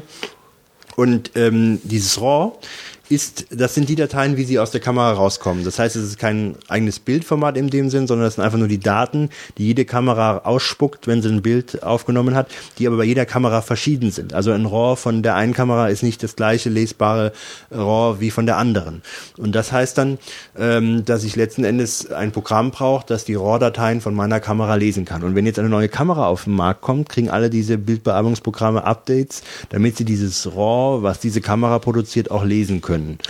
Und äh, das können sie halt nicht, wenn sie nicht diese Kamera und die RAW-Dateien kennen. Ähm, diese EXIF-Dateien kann dann das Programm auch direkt lesen aus dem RAW-Format. Ja, wenn du so, ja, ja. Also sagen. iPhoto hat auf jeden Fall einen beschränkten um Umgang anscheinend mit RAW-Fotos, weil es gibt in der Einstellung, ich wusste nämlich, da gab es irgendwas. Aber es wird da definitiv nicht so gut sein wie, wie äh, Lightroom. Oder Also ich habe das noch nicht äh, in der Form mitgemacht, ähm, weil ich dann früher dann direkt schon auf Lightroom umgestiegen bin. Okay, das ist natürlich auch eine Funktion, deswegen brauche ich das Programm. Es gibt zwar von, wenn du Photoshop nutzt, äh, gibt's auch diesen Photoshop, glaube ich, RAW-Converter oder wie der heißt. Ähm, da geht das auch mit, aber das ist mit dem Lightroom meines Erachtens viel, viel äh, luxuriöser gelöst, ähm, dass du die Bilder da einlesen kannst. Gefällt mir jedenfalls besser. So, und dann ähm, gehe ich hin äh, und kann auch die Funktion benutzen, wenn ich, wenn ich mehrere Bilder von einer Sache mache, dass ich die Bilder nebeneinander lege. Ja, so wie auf so einem Tisch äh, und du kannst Bilder aussuchen und hast jetzt, das ist mein bestes Bild von den zehn Aufnahmen und lass, lässt dann die anderen neun dagegen laufen und guckst du dir an, wie sind sie denn? Sind sie besser doch noch als das, was du ausgesucht hast? Und dann kannst du das so durchgehen äh, und hast dann nachher ähm, wirklich das Beste gefunden, ja, und kannst die Bilder dann so rausschieben. Also das ist für mich wirklich diese Sortierungsfunktion, die ich damit ausnutze. Und wenn ich das gemacht habe, gibt's bei Lightroom äh, die Funktion, ähm, also das hat oben so verschiedene Rubriken, also Bibliothek, dann ist das Entwickeln nennt sich das und dann gibt das Print, Web, Ähm, was haben wir denn noch? Und drucken, glaube ich, Print. Ähm, das sind so die Print, Haupt... und drucken. Ja, Print drucken ist bisschen das gleiche dann. Ähm, okay, äh, das sind so die Rubriken, die dann oben äh, da sind und im Entwickeln-Modus ähm, kannst du die Bilder äh, in einer gewissen Weise bearbeiten. Und zwar, du kannst halt äh, dort Belichtung, äh, Kontrast, die Schärfe äh, kannst du den Bildern geben, die beim RAW-Format, wenn das Bild rauskommt, noch nicht äh, vorhanden ist. Das ist also ungeschärft, kriegst du die Daten. Ähm, also da gibt's die Einstellungsmöglichkeiten, die du dann vornehmen kannst an dem Bild, die sind halt sehr, sehr groß. Äh, und das mache ich exzessiv. Also ich habe meistens, wenn ich ein Bild habe, wo ich sage, das ist jetzt ein Spitzenbild, das gefällt mir gut, dann gehe ich halt in diesen Entwicklungsmodus rein und bearbeite das, äh, ziehe die Regler hin und her und mache dies und das und äh, mache da alles Mögliche. Dafür nutze ich das Programm auch. Das kann der iPhoto gar nicht in dem äh, Bereich. Und danach, wenn ich das soweit habe, dann schicke ich das äh, ins Photoshop rein. Und im Photoshop mache ich äh, dann Sachen, die du mit Lightroom vielleicht nicht machen könntest, wenn du mit Masken oder ähnliches arbeitest. Das, das kannst dann nicht. Ähm, wobei ich mit Photoshop dann bei den meisten Bildern nicht mehr so viel mache. Aber nicht mit jedem Bild natürlich. Ich rede jetzt nur über ein Bild, was ich jetzt mir rausgesucht habe. Wenn ich jetzt die Masse der anderen Bilder sehe, die, die tue ich nicht jetzt ähm, unter Umständen so viel bearbeiten, äh, wie ich das jetzt beschrieben habe. Du könntest aber auch hingehen, bearbeitest ein Bild, dann kopierst du die Einstellungen des einen Bildes auf alle anderen dann drauf. Ja, du kannst auch einen Weißabgleich machen. Weißabgleich heißt, dass wenn du zum Beispiel irgendwo fotografiert hast und äh, hast beispielsweise Kunstlicht gehabt und du hast siehst, dass da so ein Gelbstich die ganze Zeit bei jedem Foto drauf ist, weil das Licht dort äh, unnatürlich war, dann kannst du, ähm, die ist mehrere Möglichkeiten angenommen, du hast so eine Weißabgleichkarte, das ist eine Karte, die einfach nur weiß ist, die hast du mitfotografiert und machst dann mit so einer Art Pimpette, dann sagst du ja, der Punkt, das ist wirklich weiß. Und dann äh, nimmt er das als Basis äh, für weiß und tut das Bild dann entsprechend farblich verändern. Und diese farbliche Veränderung kannst du dann wieder auf alle Bilder machen, es sei denn, du hättest diesen Weißabgleich schon vorher mit der Kamera gemacht, das geht auch beim Fotografieren, aber das muss man nicht bei RAW. Ähm, also nur nochmal, um das nochmal kurz zusammenzufassen. Also du hast deine SD-Karte mit den Bildern und kommst nach Hause, steckst dir praktisch in den Mac, startest Lightroom, guckst die dann alle darin durch und hast dann da deine zwei Tastenkombinationen, indem du die direkt sortierst, löschen, also weg damit und die anderen ähm, Wobei, ein der Schritt ist nicht ganz sicher erklärt, ich gehe meistens hin und kopiere die zuerst von der Karte auf die Festplatte und Wie arbeite dann immer. nur auf der Festplatte. Ja, Gut, okay. Ähm, und dann nimmst du dann eine Grobsortierung vor und löschst dann praktisch die Bilder, die du auf keinen Fall weiter benutzen möchtest. Und die anderen, ähm, die ja, mach, da mach, machst du gar nichts mit, sondern die bleiben einfach da in diesem Verzeichnis. So, und jetzt ist eigentlich die interessante Frage, die diese äh, Sterngeschichten oder überhaupt, also was du dann halt damit machst, jetzt gut mit den Sternen, das funktioniert natürlich nur mit Lightroom, aber kannst du in Lightroom denn irgendwelche Sortierungsmaßnahmen ähm, vollziehen, die sich dann in der Ordnerstruktur widerspiegeln, sodass du halt nicht Lightroom brauchst, um zum Beispiel irgendwelche Sortierungsgeschichten, das geht Das nicht. läuft nicht. Also, dass du kannst, ähm, das hat, Lightroom hat dann eine eigene Bibliothek, sag ich mal, und, und da werden diese ganzen Sachen gespeichert, ja, von der Sternevergabe über sonstiges. Und alle Veränderungen, die du praktisch vornimmst, ähm, sind jetzt nicht in der Ordnerstruktur zu sehen. Du kannst zwar auch das Originalbild natürlich dann verändern, indem du ja was machst, aber die, diese ganzen Zusatzfunktionen, über die wir gerade gesprochen haben, wie Sterne oder Flaggen oder Aber es macht keine eigene Bibliothek im Sinne von wie, wie iPhoto, sondern es, es lässt eigentlich diese, diese Ordnerstruktur und die Bilder, ja, unberührt an den Stellen. also äh, ändert nur Metadaten so gesehen, ja, der Bilder. Im Sternchen. Prinzip ja, Es es stellt eigentlich neue Dateien, wo quasi die Informationen, die du, also bei den RAW-Bildern zumindest, Ja, genau. ich weiß nicht, wie bei den JPEGs ist, du kannst ja auch JPEGs mit bearbeiten, aber du kriegst halt quasi zusätzliche Datei, wo halt einfach drin steht, ähm, der, hat, ja- der Benutzer hat jetzt die, und die Werte für das Bild eingestellt, äh, bitte äh, wende die doch mal auf, auf das ent- entsprechende Bild dann an. Sprich, das ist nicht destruktiv, das heißt, alles wieder reversibel, wenn du irgendwas machst und äh, kannst dann auch mehrere Versionen von demselben Bild haben. Und wenn du halt ein, eine gute Kamera hast, dann ist ein Bild ja locker mal äh, bei RAW-Daten 6, 7 Megabyte groß. Weil Wenn du halt, kannst du trotzdem fünf Bilder haben, die halt alle verschieden sind, Aber wenn du, weil das ja eigentlich nur im Prinzip Text ist, ganz, ganz billige Daten, sind, sind die Änderungen natürlich relativ klein. Ja, das wäre jetzt eben auch die Frage gewesen, ähm, ob das bei iPhoto, von wegen destruktiv, ob das jetzt bei iPhoto, da hast du ja diese programmeigene Bibliothek, die du aufbaust mit den Fotos, äh, aber du kannst die ja auch wieder ohne Probleme wieder daraus exportieren. Und ob bei diesem Export dann eben wieder ein Qualitätsverlust da ist oder ob der einfach dann nur die Fotos aus dieser Bibliothek nimmt und wieder irgendwo hinlegt. Kannst du einstellen, mit welcher Größe, also ob du halt eins zu eins rauskopieren möchtest oder auch ein kleiner, kannst du einstellen. Jo, ähm, also das ist so ein bisschen, was ich damit mache, wobei ähm, diese Funktion drucken ähm, benutze ich eigentlich, habe ich noch nie benutzt, genau. Ähm, Webgalerie erstellen habe ich mal gemacht, äh, wenn ich dann irgendwelche Bilder zeigen wollte äh, und die irgendwo hochgeladen habe, ähm, dann kann man damit halt die entsprechenden Internetseiten erstellen, wo dann die Leute dann die kleinen Bilder, also die Bilder als Thumbnails haben und dann halt auch die größeren Bilder dann anklicken können, was man so als Internetgalerie von Bildern kennt. Das ist ganz nett, aber das ist halt kein großer Grund, äh, das zu kaufen. Und ähm, ja, jetzt überlege ich halt, ja, was ich auch, was ich, wofür das Programm für mich sehr wichtig ist.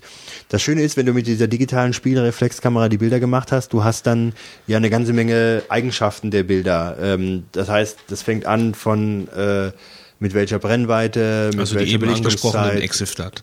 Ja, in Excel steht alles Mögliche halt drin, insbesondere auch das, genau. Und ähm, äh, das sich anzusehen, gerade bei der äh, Spielreflexkamera ähm, Fotografie ist sowas ja immer super interessant, welche Einstellung man gewählt hat für was. Und ähm, das kann ich mir in dem Programm halt auch bei den Bildern jederzeit angucken. Und das ist für mich das sehr viel wert. Und ähm, natürlich kannst du dann über diese Geschichte deinen Katalog dann aufbauen, deine Bibliothek und hast dann nachher deine ganzen Bilder dann da drin. Und da könntest du natürlich taggen, aber ähm, ich weiß nicht, ich habe halt, für mich ist das nicht so, ich arbeite nicht viel mit den alten Bildern und ich gucke auch nicht so oft viel da rein. Ich habe auch weniger Bilder jetzt, wo ich jetzt auf Veranstaltungen war oder Leute da drauf habe, die ich jetzt nochmal wieder sehen will. Ähm, Eigentlich kannst du auch die Bilder danach wieder löschen. ja, nee, ähm, das ist ja die Frage, genau, ob du irgendwelche Schulschwachmaten mit aufgenommen hast. Ähm, das ist halt die, äh, du guckst natürlich irgendwann sicherlich nochmal die Bilder und willst da was haben, aber ich gehe auch hin und lass mir dann äh, die besten Bilder, ähm, wenn ich die Zeit finde, dann äh, auf Papier herstellen und dann will ich sie so haben. Ja, nicht immer, aber aber das ist schon ein bisschen so mein Ziel, ähm, weil diese, sage ich mal, komplette, hoppla, ich habe es im Computer Das äh, gute Geschichte. alte Fotoalbum. Ja, ich finde, das ist schon, wenn es greifbar ist, ist immer noch mal eine andere Geschichte. Ich habe einige Bilder dann mal herstellen lassen. Das ist nochmal eine ganz andere Geschichte, als wenn du auf dem Monitor hast oder wenn du die auf, in der Hand hältst, ja. Und ähm, du hast einen anderen Bezug dazu. Das Naja, sind halt noch die Haptik-Generation. Genau, genau, genau die. ähm, dann vielleicht noch ein paar Sätze dazu. Äh, wie teuer ist das Ganze? iPhoto kostet ja in dieser iLife Suite äh, 79 Euro, glaube ich. Ungefähr, je nachdem, äh, wo man es kauft. Und diese Aperture kostet 207, äh, habe ich mal nachgeschaut. Und als ähm, äh, Lightroom, also Lightroom kostet 270 Euro. Du hast auch zwei Hände und kannst ja diesen Zettel nehmen und vor deine Nase halten. Da Ja, den brauche ich nicht auf, dem, auf der Seite zu gucken, aber sehe ich genauso wenig hier vorne. Egal, also ähm, preislich ist natürlich iPhoto viel billiger, aber hat halt viel weniger Funktionen, äh, außer die eben beschriebenen. Diese ganzen Bildbearbeitungssachen von RAW und so weiter, die gibt's da nicht. Ähm, Aperture ist wenn man sich das jetzt normal kauft, mit 207 Euro das billigere und Lightroom ist dann 70 Euro ungefähr teurer, aber, teurer, aber es sollte eigentlich nicht das Argument sein. Witzigerweise, wenn du Student bist, kostet Aperture 178 Euro, ist also nur so 30 Euro billiger und das Lightroom geht von 270 auf 110 Euro runter. Also die Studentenversion für Lightroom, die ist dann doch extrem billiger. Äh, jetzt aber bitte nochmal, ich bin scheinbar eben so ein bisschen in eine Paralleldimension abgedriftet. Ähm, kurz nochmal bitte zwischen Lightroom und Aperture. Ja, da habe ich gar nicht so viel bisher jetzt erzählt. Gell? ähm, ganz klar, weil ähm, äh, ich habe die beiden jetzt erstmal so ein bisschen zusammengepackt. Ich hatte dieses Aperture ähm, mir am Anfang nicht angeguckt, weil die erste Version von Aperture, da haben alle ziemlich das Maul drüber zerrissen, wie schlecht die sei. Und die soll ja auch, die zweite, die 2.0 soll ja auch in vielen Bereichen komplett neu programmiert worden sein, ähm, erinnere ich mich. Und ähm, hat aber dann viel Lob auch bekommen und hat wohl ähm, ähm, im Vergleich zu Lightroom, also ich habe es mir geladen als Testversion und habe ein bisschen mit rumgespielt. Ähm, man findet sich nach einer Zeit genauso zurecht wie mit Lightroom, weil es halt in vielen Bereichen echt deckungsgleich ist. Ja. Ähm, also auf den ersten Blick habe ich jetzt nicht so den Unterschied gesehen, wo ich jetzt sagen würde, das ist jetzt eine Sache, die hat das andere definitiv gar nicht. Ähm, das ist zum Beispiel Fotoalbum erstellen. Kannst du bei äh, Aperture, ähm, wie du es auch bei iPhoto kannst, machen, was, was Lightroom wiederum gar nicht kennt. Ja. Aber diese, sage ich mal, die Hauptfunktion, äh, um die es einem geht, das Bearbeiten der RAW-Dateien, das Verändern von Belichtungen und so weiter, das können beide Programme. Die 2.0er-Version äh, von Lightroom hat da wohl auch noch einige Änderungen, die ich jetzt ja gar nicht kenne, die dann auch, äh, glaube ich, bei äh, wo ein bisschen auch bei Aperture abgeguckt wurde. Und ich hatte ja auch bei der letzten Folge schon erzählt, dass von Aperture wohl eine 3.0er äh, dieses Jahr wohl oder in den nächsten Monaten sogar schon erscheint. Von der wahrscheinlich nicht äh, kaufen, wenn man das will. Ich habe am Anfang gedacht, ähm, also die Frage, welches, welches dir holst und so. Also ich habe jetzt nach meinem kurzen Test da nicht so das entscheidende Argument gefunden für die eine oder die andere Version. Ich würde aber, wenn mich jemand fragt, dann doch für Lightroom stimmen. Aus einem ganz einfachen Grunde. Lightroom ist super weit verbreitet mittlerweile. Im Vergleich zu Aperture ähm, ist das dann doch äh, meines Erachtens äh, viel, viel mehr marktbeherrschend. Und die Lightroom-Version gibt's für Mac und Windows in einer, auf, auf einer DVD drauf. Okay. Ja? Und das ist natürlich auch ein, Das ist natürlich ein Argument, ja. ganz starkes Argument. Gell? Einmal zahlst und hast beide Betriebssystemversionen. Ähm, und dann gibt's auch viel mehr im Internet an Tutorials oder an Sachen. Ich hatte mir so bei lynda.com ein Lightroom-Tutorial angesehen. Ähm, Habe ich das Gefühl, es gibt viel mehr Material äh, oder Kurse oder Sachen, die für Lightroom hergestellt werden. Ganz einfach, weil es halt auch für Windows äh, existiert. Damit hast du viel mehr User. Und das Zweite ist, es ist halt Adobe. Es ist halt äh, Photoshop äh, im Hintergrund und die Leute, die Photoshop benutzen, äh, die kaufen sich schneller mal ein Lightroom, als sie plötzlich mit Aperture arbeiten. Wobei, ähm, als ich mitgearbeitet habe mit dem Aperture, muss ich sagen, gefällt mir die Oberfläche besser. Also die von Lightroom, die hat am Anfang, bevor man es nicht ausstellt, so Ornamente, Verzierungen an den Seiten. Hast du das noch in Erinnerung? Ja, ja, Also da denkst du, was geht denn jetzt ab? Ja, also dann das sind da so irgendwelche Verschnörkelungen, die eigentlich überhaupt nichts äh, mit dem Programm zu tun haben. Die kann man ausblenden, aber ähm, das bei dem Adobe-Programm für äh, Bildverwaltung ähm, auch sonst so, ich meine, es ist schon schön äh, letzten Endes aufgeteilt unten mit der Schiebeleiste und rechts und links die, die Toolleisten da irgendwo, aber ähm, das Aperture kommt mir meines Erachtens noch mal bisschen schlanker und eleganter vor und gerade wenn du natürlich so Bilder dir anguckst, ähm, legst du auf sowas ja auch bisschen Wert, dass das ähm, ja auch bisschen schön daherkommt. Hat mir Aperture besser gefallen. Ähm, es ist schwierig, wenn man sich jetzt für was entscheidet. Ich würde für Lightroom tendieren, aber ähm, Aperture ist sicherlich in vielen Bereichen ähm, mindestens genauso gut. Ähm, was jetzt die einzelnen Funktionen angeht, so tief bin ich da gar nicht eingestiegen, dass ich mir jetzt, dass ich mich jetzt hier hinsetzen könnte und würde sagen, wisst ihr was, bei Aperture habt ihr die eine Funktion und die geht bei Lightroom nicht so genau. Ähm, das ist aber vielleicht auch nicht mein Anwend Anwendungsbereich, das äh, so vertieft äh, auszunutzen. Ähm, Jetzt kommt der Gong, hoffe ich. Ich habe nämlich nichts mehr wirklich zu erzählen. Ende. Ja, ich muss noch ganz kurz, äh, ich will nur mal ganz kurz sagen, also iPhoto ist kein schlechtes Programm. Nein, das sollte auch nicht daherkommen. Also, ähm, ich finde, die Zielgruppe ist doch äh, Ja, eine klar halt andere. Im Ne? Prinzip, aber ich sag mal so, wenn du, wenn du dir ein digitales Spiegelreflex kaufst, Ja. wirst du auch nicht mehr mit, dann wirst, dann wirst du einfach nicht mehr mit, mit iPhoto arbeiten. Das glaube ich einfach nicht. Du könntest halt nur, das Argument für iPhoto ist meines Erachtens so viel so äh, Bilder ähm, Dia-Show ablaufen zu lassen. Das kann man ja mit dem Programm ziemlich klasse in der neuen Version, wie ich da gesehen habe, ja. Oder dieses Fotobuch mag ja vielleicht auch äh, gute Ergebnisse haben, Fitz, oder? Ja, da kommen wir nachher dazu. Also ich habe gerade gesehen auf unserer Webseite, ähm, wir haben ja so eine komische Amazon-Geschichte drauf. Ne? Die ich nie sehe, weil ich, ja gut, aber Ja, weil er deine Werbung ausge... Ich habe jetzt gerade gesehen, Amazon.de, und da steht dann Tycoon. Hä? Denke ich, warum Tycoon? Natürlich, weil wir den Bordell-Tycoon irgendwo haben. Und das ist halt ein John Wayne-Film. Den kann man jetzt hier kaufen für 20 Euro. Total hart. Tycoon. Naja, egal. Das nur am Rande. Also kauft Tycoon, dann bekommen wir mit jedem gekauften Tycoon bekommen wir ein bisschen Geld. Oder? Bekommen wir doch, oder? ja, ich freue mich auf den Tag, ähm, wo die Geschichte mit ähm, Nuklearpet, äh, Nuklear Norbert von Amazon aufgegriffen wird. Was man dann angeboten bekommt. Schauen wir mal. Ja.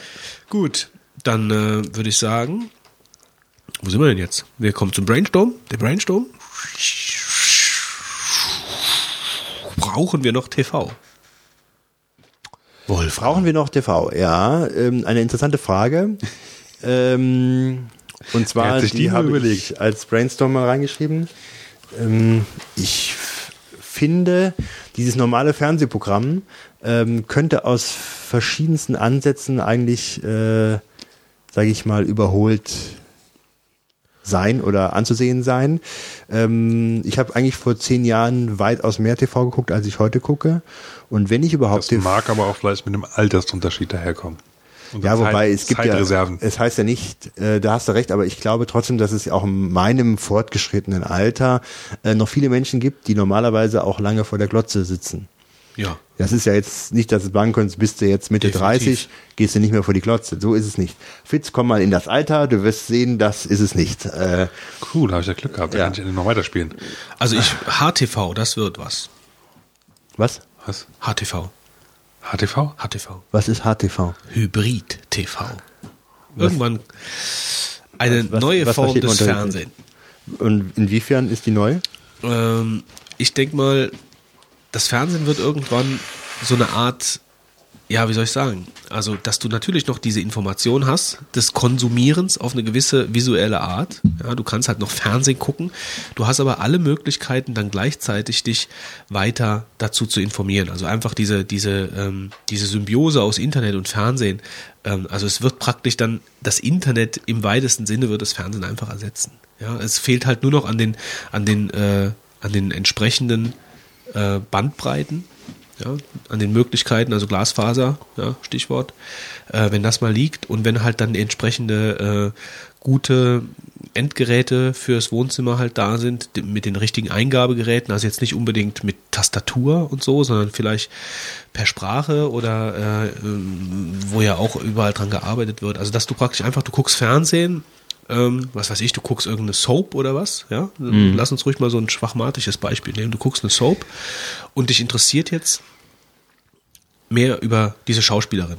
So, und dann kannst du, dann kannst du irgendein Kommando geben und wegen Info äh, Blondine rechts oder so. Ja? Und dann Zeige alle Bilder aus dem Internet von Blondine links. Genau. Ja, da uns ja nur Männer zuhören. Ähm, oder, oder, oder, oder was ähnliches, ja. Ich, ich, ich, du kannst ja auch in Nachrichtensendungen oder Dokumentationen oder was auch immer. Also einfach diese, diese ähm, Hypertextualität des Internets ja, übertragen aufs Fernsehen. Ja, dass du einfach sagen kannst, ich möchte jetzt ähm, mehr Informationen dazu, Querverweis dazu, bitte folge dem, bitte folge dem und trotzdem läuft mein Fernsehprogramm irgendwie noch da. Ja, das heißt also, ich brauche einen größeren, einen größeren Bildschirm oder irgendeine andere Aufteilung, da muss noch irgendwas erfunden werden, aber das, was ich meine mit HTV ist einfach, Interaktives Fernsehen. ja, interaktives Fernsehen im weitesten Sinne. Also du hast einfach alle Möglichkeiten. Du kannst konsumieren, du kannst das Fußballspiel gucken, du kannst aber gleichzeitig dich äh, über alle möglichen Sachen bezüglich des Fußballs dann informieren. Du kannst einen RSS-Feed dir mal gerade angucken oder das, was da dem dann folgen wird, was dann dementsprechend ein RSS-Feed ist in der Zukunft. Dann ist eigentlich die Frage, ob das dann wirklich noch eigentlich Das das, normale Fernsehen ist oder ob du einfach nur noch Internet hast, wo praktisch die Inhalte als Video abrufbar sind, wo du sowas ja viel einfacher Also das Internet kannst. 3.0 wird das Fernsehen in der jetzigen Form ablösen. Das denke ich halt einfach. Also ich meine, äh, Fernsehen ist einfach out. Also das merken wir jetzt, ja schon so, so so ein schleichender Prozess, weil viele Leute in, in unserem Alter, sage ich jetzt mal, äh, also ich konsumiere fast kein Fernsehen mehr. Ich kaufe mir Was zwar immer du noch denn da auch noch konsumieren? ja, ich, also ich, Wenn- ich, wenn da was ich, ordentliches käme, ich gehöre ja noch zu den Leuten, die noch nicht mal unbedingt viele, ähm, äh, viele DVDs gucken oder viel, äh, viel, viel, äh, irgendwas. Ja, also ich gucke zwar mal eine Serie oder sowas, aber ähm, ich mich stört eigentlich diese, diese, diese Zweidimensionalität. Ja, also mich stört einfach äh, Eindimensionalität. Einfach davor sitzen, konsumieren, einschlafen. Also das, dafür fehlt mir halt, mir fehlt einfach die Interaktivität vom Fernsehen. Ich habe auch nicht die Ruhe oft äh, ähm, dafür. Ja, also, Nee, also, wenn also äh, wenn ich werbe, wenn ich durch Werbung unterbrochen wurde, werde, dann ist schon, wenn das wirklich jetzt was halbwegs taugliches wäre, dann das ist so störend, dass man dann echt keine Lust drauf hat und dann würde ich lieber die Sachen aufzeichnen, um dann vorspulen zu können. Ähm, das stimmt schon. Also ich glaube, da hast du nicht Unrecht. Ähm, ich denke auch, das ist ganz interessant, wie sich das Fernsehen in den letzten Jahren entwickelt hat. Jetzt kann man natürlich sagen, die meisten Fernseh Fernsehbeiträge oder Serien sind flach geworden. Sind sie sicherlich auch in vielen Bereichen. Ähm, es gibt nicht mehr so wirklich gute Sendungen oder, das heißt gute Sendungen, aber es gibt nicht mehr diese Massenbegeisterung, wo man dann gesagt hat, Samstagabend setzen wir uns von Fernseher, der kommt XY Nee, das war ja Vaterabends, äh, aber sagen wir äh, wetten das oder so, was natürlich immer noch viele Leute von den Fernseher lockt, aber es ist was anderes, als es früher war. Ja, und außerdem, sage ich jetzt mal, neben Wetten das gibt es kein Zugpferd seit zig Jahren, was, sage ich mal, große Unterhaltung ist. Ja, es gibt immer noch Ausnahmen, wie was weiß ich, Schlag den Rab oder sonst irgendwelche Geschichten. Also, ähm, aber es ist halt Ja, einfach. das, ich weiß nicht, das ist meines Erachtens nicht so der große Hype, Also es ist natürlich der, den die früher hatten. schon sehr begrüßenswert, dass, ähm, dass die jetzt zum Beispiel die öffentlich-rechtlichen sogar, also es sind noch nicht mal die privaten, wo es mir extrem auffällt, sondern die öffentlich-rechtlichen eigentlich hingehen und das Internet extrem einbeziehen. Ja, also praktisch ihre Gebühren. ja, hinter jedem, Struktur. hinter jedem, hinter jedem ähm, Beitrag wird gesagt, äh, wird gesagt,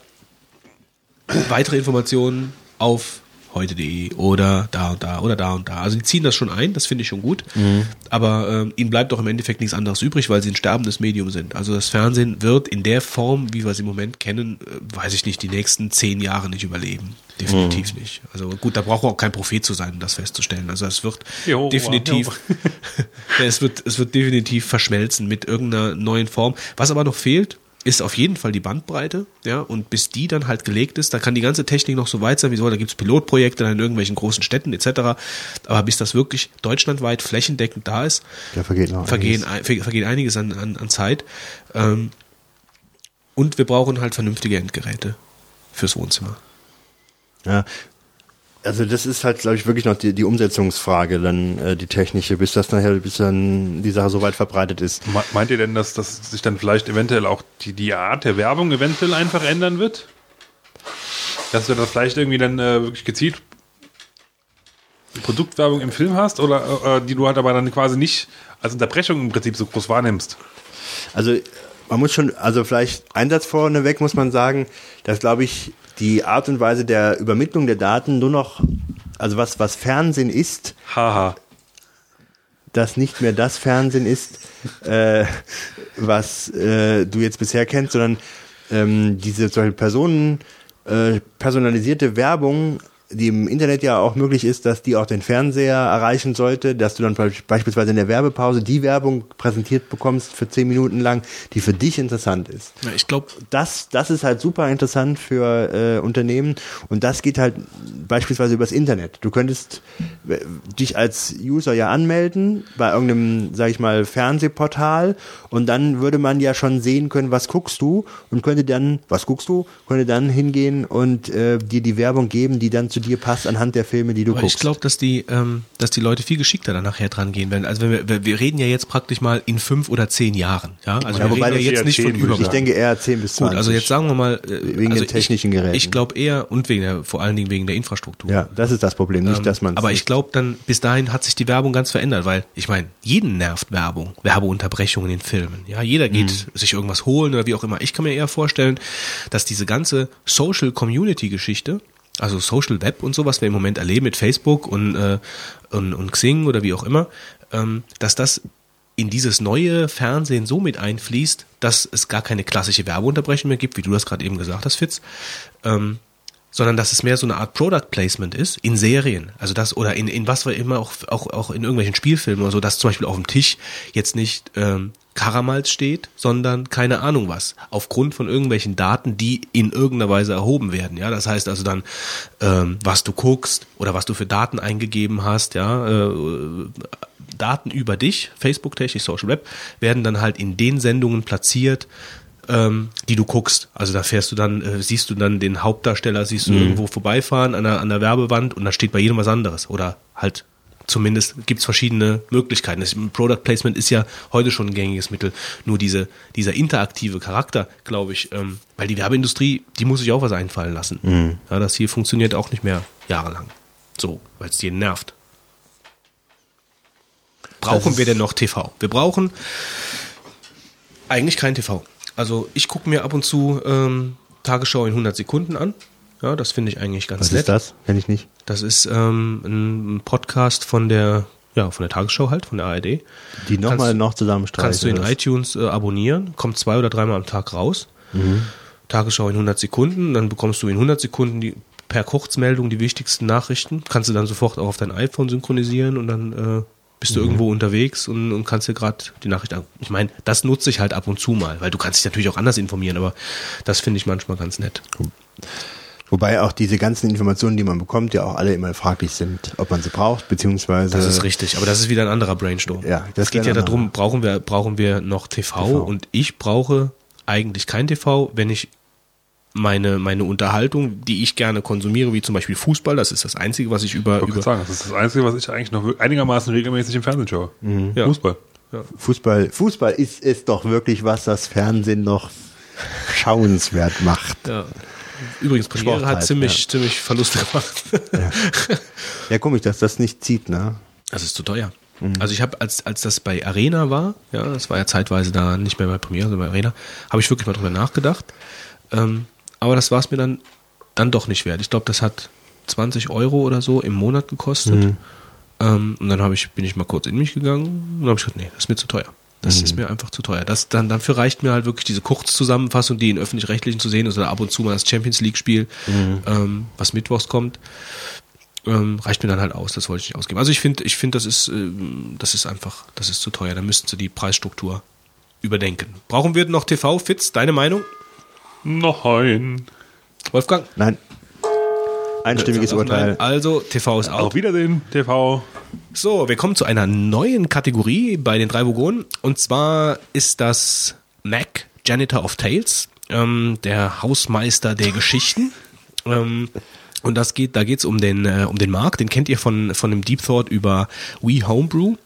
Und der war ganz angetan von der Geschichte hier. Ähm, das ist also unser ehemaliger Hausmeister hier am Vogonenschiff. Ja, der, ähm, der ist mal irgendwann von unseren Dentrassis mitgenommen worden, ähm, als er per Anhalter durchs All geflogen ist.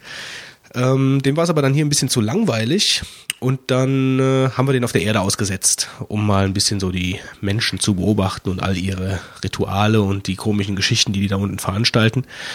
Ähm, ja, und er wird uns jetzt in halbwegs regelmäßiger Abfolge, hoffe ich, mal berichten. Ich ähm, versuche ihn jetzt einfach mal zu rufen.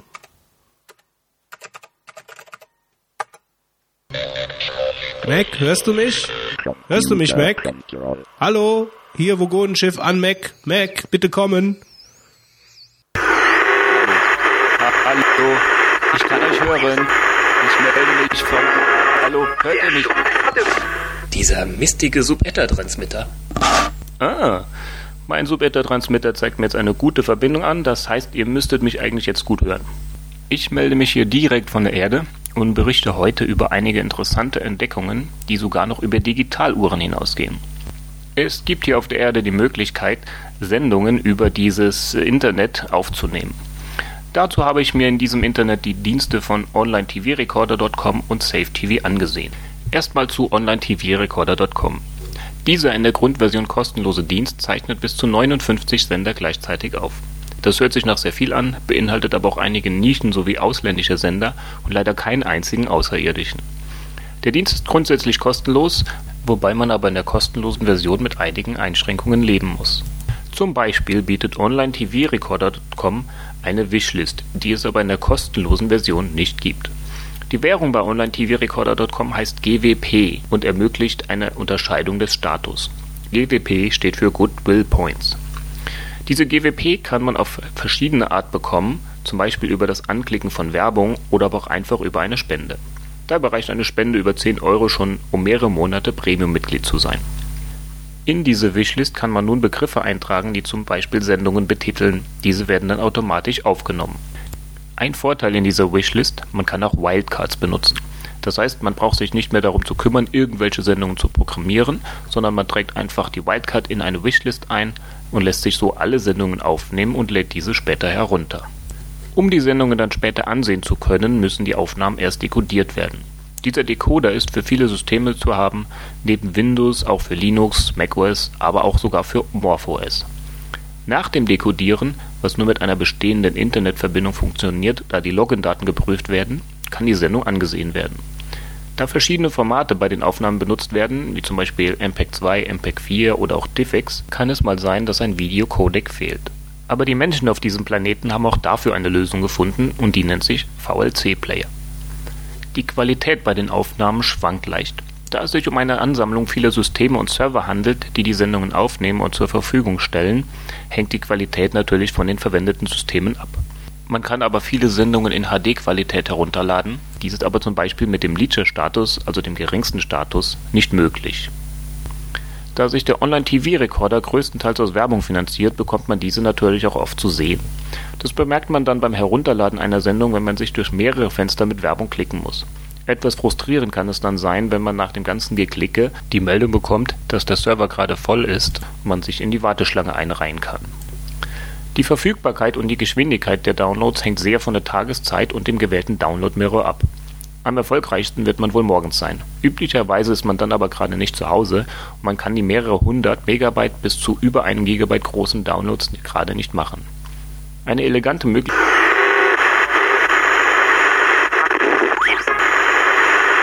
Also nochmal. Eine elegante Möglichkeit, dieses Problem zu umgehen, ist homeloadtv.com. In Zusammenarbeit mit OnlineTVRecorder.com erlaubt es diese Seite, die Download-Links einfach dort einzufügen und eine Software, Tornado TV genannt, lädt zu Hause die Sendungen herunter und dekodiert diese gleich. Das heißt, morgens eingetragen und abends gleich zu Hause angesehen. Eine nette Nebenwirkung von Homeload TV ist auch, dass man dort andere Dateien oder auch Torrents herunterladen kann. Es gibt inzwischen auch schon Plugins für verschiedene Browser, bei denen man den Download-Link nur noch oben rechts in die Suchmaske eintragen muss und schon wird zu Hause der Download gestartet. Jetzt zu SafeTV. SafeTV ist ein kostenpflichtiger Dienst, bei dem man 3000 Minuten Speicherplatz erhält und bis zu 39 Sender aufnehmen kann. SafeTV hat keine Wishlist wie Online-TV-Recorder, man kann aber fünf Suchbegriffe in eine Liste eintragen, die automatisch eine Aufnahme auslösen, wenn der Suchbegriff in einem Titel auftaucht. Die Qualität der Aufnahmen ist bei SafeTV im Schnitt besser als bei Online-TV-Recorder. Die Aufnahmen werden alle als WMV oder im DivX-Format angeboten. Der Download der Aufnahmen kann direkt über die Website erfolgen oder über einen Download-Manager, der sich aber nur über den Internet Explorer installieren lässt. Dieser Download-Manager lädt aber dann gleich alle Sendungen herunter, ohne dass man sich darum kümmern muss. Im Gegensatz zu Homeload TV ist das natürlich eine Erleichterung, da dort nur Sendungen heruntergeladen werden, deren Link man auch eingetragen hat. Der Download bei SafeTV ist langsamer als bei Homeload TV und dem Download-Manager Tornado TV. Bei einer auf der Erde üblichen DSL 3000 Leitung erreicht der Online-TV-Rekorder schon mal über 300 Kilobyte pro Sekunde, während das bei SafeTV nur sehr selten der Fall ist. Dafür müssen die Aufnahmen bei SafeTV nicht dekodiert werden die 3000 Minuten hören sich noch sehr viel an, da aber die Zeit schon beim Programmieren als verbraucht berechnet wird und man bei der Ausnutzung der Zeit nichts mehr programmieren kann, sind die 50 Stunden nicht gerade viel und man lädt immer wieder Sendungen herunter, um Platz zu schaffen. Das alles bekommt man bei Safe TV für 5 bis 10 Euro im Monat, je nach Laufzeit von 3 bis 12 Monaten. Mein Fazit zu den Möglichkeiten zu den Online-Rekordern hier auf der Erde. Safe TV habe ich nach dem kostenlosen 30-Tagestest wieder gekündigt. 3000 Minuten waren mir zu wenig und man muss regelmäßig seinen Videorekorder programmieren. Der Vorteil mit dem komfortablen Downloader, der sich leider nur mit dem IE installieren lässt, gleicht das aus meiner Sicht nicht aus. In Verbindung mit Homeload TV kann man beim Online-TV-Rekorder alle Sendungen bequem herunterladen, ohne diese programmieren zu müssen. Das Geklicke bis zum Download-Link ist zwar manchmal etwas nervig, aber nach einiger Zeit hat man seine bevorzugten Download-Mirrors und klickt sich routiniert durch. Und das Ganze ist meiner Meinung nach angenehmer als bei SafeTV das Programm durchzuwühlen nach Sendungen, die man gerne aufnehmen möchte. Beim Online-TV-Recorder lädt man einfach runter, was man verpasst hat und das auch noch Tage später. Dazu kommt noch die größere Auswahl an Sendern beim Online-TV-Recorder sowie der größere Speicherplatz, der praktisch unbegrenzt ist. Der Online-TV-Recorder bietet für geringere Kosten mehr. Da ist der Nachteil des Downloads einzelner Sendungen und die Werbung auf jeden Fall zu verschmerzen. SafeTV punktet mit dem Download-Manager, der aber leider nur IE-kompatibel ist. Die Nachteile an SafeTV sind die geringe Anzahl an Sendern, dass man praktisch jede Sendung selbst programmieren muss und die Beschränkung auf 50 Stunden. Einen gravierenden Nachteil haben aber leider beide Dienste. Es gibt bei keinem auch nur einen einzigen außerirdischen Sender und leider auch keine Unterstützung für 5D-Sendungen. Soweit mein Bericht von der Erde. Wie ich auch gerade sehe, seid ihr gleich aus meinem Sendebereich verschwunden. Also dann macht's mal gut da oben und lasst die den Drassis mal wieder die Antenne putzen. Ja, danke, Mac. Hier ist, glaube ich, alles angekommen, was du erzählen wolltest. Bis zum nächsten Mal und pass auf dich auf. Mein Gott, Okay, der okay. Mac schon wieder. Tja, Fitz, nutzt du den Online-TV-Rekorder denn? Äh, ich habe einen Account, ich habe jetzt auch mal probeweise mir äh, gespendet, ja, wie man so schön gesagt hat. Mich nervt die Werbung. Ist zu viel. Ja, also das, das ist ja wirklich extrem. also ich kann dazu eigentlich nur sagen, Und wobei, das würde ich vielleicht noch verkraften, aber ich finde die Qualität, die du, die du nachher geliefert kriegst. Also erstens steht, finde ich, es in keinem Verhältnis von der Größe vom Pfeil zu dem, was du nachher auf dem Monitor siehst. Da kenne ich doch schon noch ein paar andere äh, Sachen, die mehr Qualität haben. Und äh, es, das, die Kombination gefällt mir halt. Ich, du kriegst halt viel, viel Werbung. also Qualität, weil du sagst, du hast einen 30 Zoll Monitor und guckst das auch Fullscreen oder was? Nee, nicht nur, aber. nee, nicht nur. Weil ich muss sagen, also äh, nur mal als, als, als Gegenbeispiel, mich nervt die Werbung natürlich irgendwo auch, ähm, aber das, da bin ich mittlerweile so, wenn ich mir wirklich mal was aufnehme, was ja auch meistens dann Fußball ist oder, oder was ähnliches, dann, ähm, was ähnliches? Wie Fußball? Naja, also ähm, Damenfußball. ähm, es kommt natürlich auch ein bisschen auf den Server drauf an, den du da wählst. Und wenn du dann häufiger mal was runterlädst, dann weißt du auch, welche Server du. Ähm, also es gibt zum Beispiel eine Sache, die mich auch sehr nervt dabei im Online-TV-Recorder. Wenn du da den falschen Server wählst, oder den kennst du natürlich dann mit der Zeit, dann klickst du drauf und klickst und klickst und klickst weiter und klickst wieder und klickst wieder. Und dann sagt er dir, oh, wir sind leider zu. Und die haben aber auch keine Warteschlange. Bei den anderen, bei den guten, sage ich jetzt mal, ist es so, dann klickst du und klickst du an der Werbung, klickst vorbei, klickst, klickst, klickst. Das ist alles schon automatisiert, weil du die Sachen kennst. Und dann drückst du irgendwo hin und sagt dir, wir sind voll. Willst du dich in die Warteschlange, äh, Warteschlange einreihen? Ja, kein Problem. Dann drückst du da drauf und dann bist du in der Warteschlange. Und dann lässt das einfach laufen. Und irgendwann bist du halt durch die Warteschlange durch, ohne dass du was zusätzliches machen musstest. Und dieser Link gilt 24 Stunden. So, und wenn du dann mache ich das halt, suche mir die Server aus, die eine Warteschlange haben. Das, das kostet mich maximal drei, vier Minuten. Dann habe ich meine, meine sechs, sieben Sendungen, die ich dann, sagen wir jetzt mal maximal, die ich aufnehmen möchte, habe ich dann zusammen. Die sind alle in der Warteschlange. Dann gehe ich weg oder lasse das einfach laufen. Irgendwann sind diese Links alle grün. Kann der also runterladen, dann ziehe ich die in meinen Download-Manager und ratzfatz geht die LUC. Und dann ziehe ich das Zeug über Nacht runter und dann ist es gut. Ähm, also, äh, und qualitätstechnisch ist es bei mir so, gut, ich habe keinen 30 Zöller, ich gucke das auch nicht Fullscreen, sondern ich habe es dann im Fenster laufen und dafür ist die Qualität absolut wunderbar, vollkommen in Ordnung. Ähm, die haben aber halt auch ähm, halt auch äh, HD, nee, äh, nicht HD. Ja, haben sie ja, auch. Aber also, ich habe auch mal ein HD. ja. Also Das ich, bezeichne ich nicht als HD. das ist halt, Sorry, aber. das ist halt eine Frage, ähm, was für einen Anspruch dann man, man dann halt da auch hat. Also ich habe da jetzt nicht so den qualitativ so hoch hohen Anspruch äh, an irgendwelche Fußballsendungen, die ich dann im Fenster laufen lasse. Ähm, kann ich natürlich vollkommen verstehen, was du sagst. Äh, für für denjenigen, der das dann halt wirklich Fullscreen gucken möchte oder, oder Spielfilme und so, klar. Das ist. Aber die Werbung finde ich, je nachdem, was du für einen äh, Server nimmst, finde ich vollkommen in Ordnung. Da kommt man mit klar. Du kennst doch jemanden vom Online-TV-Rekorder. Genau, vielleicht gibt er uns doch mal ein Interview. So als Feedback. Ja, als Feedback oder als jemand, hinter der, der, der hinter die Kulissen schaut. Ich kenne jemanden, der Hinter die Kulissen schauen. hinter die Kulissen schaut und dort Wolfgang, arbeitet. du kennst tolle Leute. Ja, die werde ich vielleicht auch mal hier integrieren. Hat Okay, da mal jemand kennengelernt, habe ich gehört, ne? ich kenne jemanden, ja. Wo kommt man jetzt hin? Zum Retro-Trip. Retro. Oh, da bin ich ja schon wieder dran. Jetzt, du hast hier Zeitungen mitgebracht. Ja, so ganz, Zeitschriften. ganz, ganz altmodisch. Magazine. Papier und ja, so. Also hier, Dabei ist doch das gedruckte tot. ach Quatsch, Wie der Fernsehen TV, ist tot. Wie, wie, wie Fernsehen. Und zwar habe ich mitgebracht ähm, Alles ein, stirbt. Ein englisches Magazin, das nennt sich äh, Retro Gamer. Ähm, ist jetzt auch schon ein paar Jahre am Markt. Äh, wie gesagt, kommt aus England. Kann man beziehen äh, in Deutschland über, äh, über Amazon. Da haben wir sogar einen Link, äh, habe ich da gefunden. Ich wusste gar nicht, Wie dass oft es kommt denn das raus? äh, monatlich. Und dann kann man bei Amazon Zeitungen kaufen. Ja, ähm, England. Das geht. Äh, also über Deutsch, deutsches, deutsches Amazon. Deutsches Amazon. Ähm, und es gibt, es gibt halt, Das Richtige. es gibt's aber auch in, in gut sortierten äh, Kiosken oder in, in, in Bahnhofsläden äh, Läden oder so gibt's die auch. Ähm, zur, zum Magazin selbst. Also der Name sagt ja schon einiges. Hm. Retro-Gamer. Also das ist ein, äh, ich bin ein bisschen darauf aufmerksam geworden. Also ich habe es gar nicht entdeckt, sondern der, der Marc, den wir gerade eben auch gehört haben. Daher kenne ich die Zeitung überhaupt. Der hat die äh, bei uns vergessen mitzunehmen. Äh, Wir haben die dann auf, auf der Toilette gefunden und haben mal reingeschaut. Genau, Marks Hausmeister-Toilette, genau. Ähm, die ich ja nicht gehe. Ja, ja, also für einen Hausmeister war, fand ich die auch ziemlich komisch. Aber gut. Ähm, Besser solche Magazine als andere. ja, ich will jetzt nicht wieder in die unterste Schublade greifen, was wieder rausgeschnitten wird. Ähm, also was man hier zum Beispiel hat, ich habe jetzt mal hier einfach aufgeschlagen, The Making of The Secret of Monkey Island.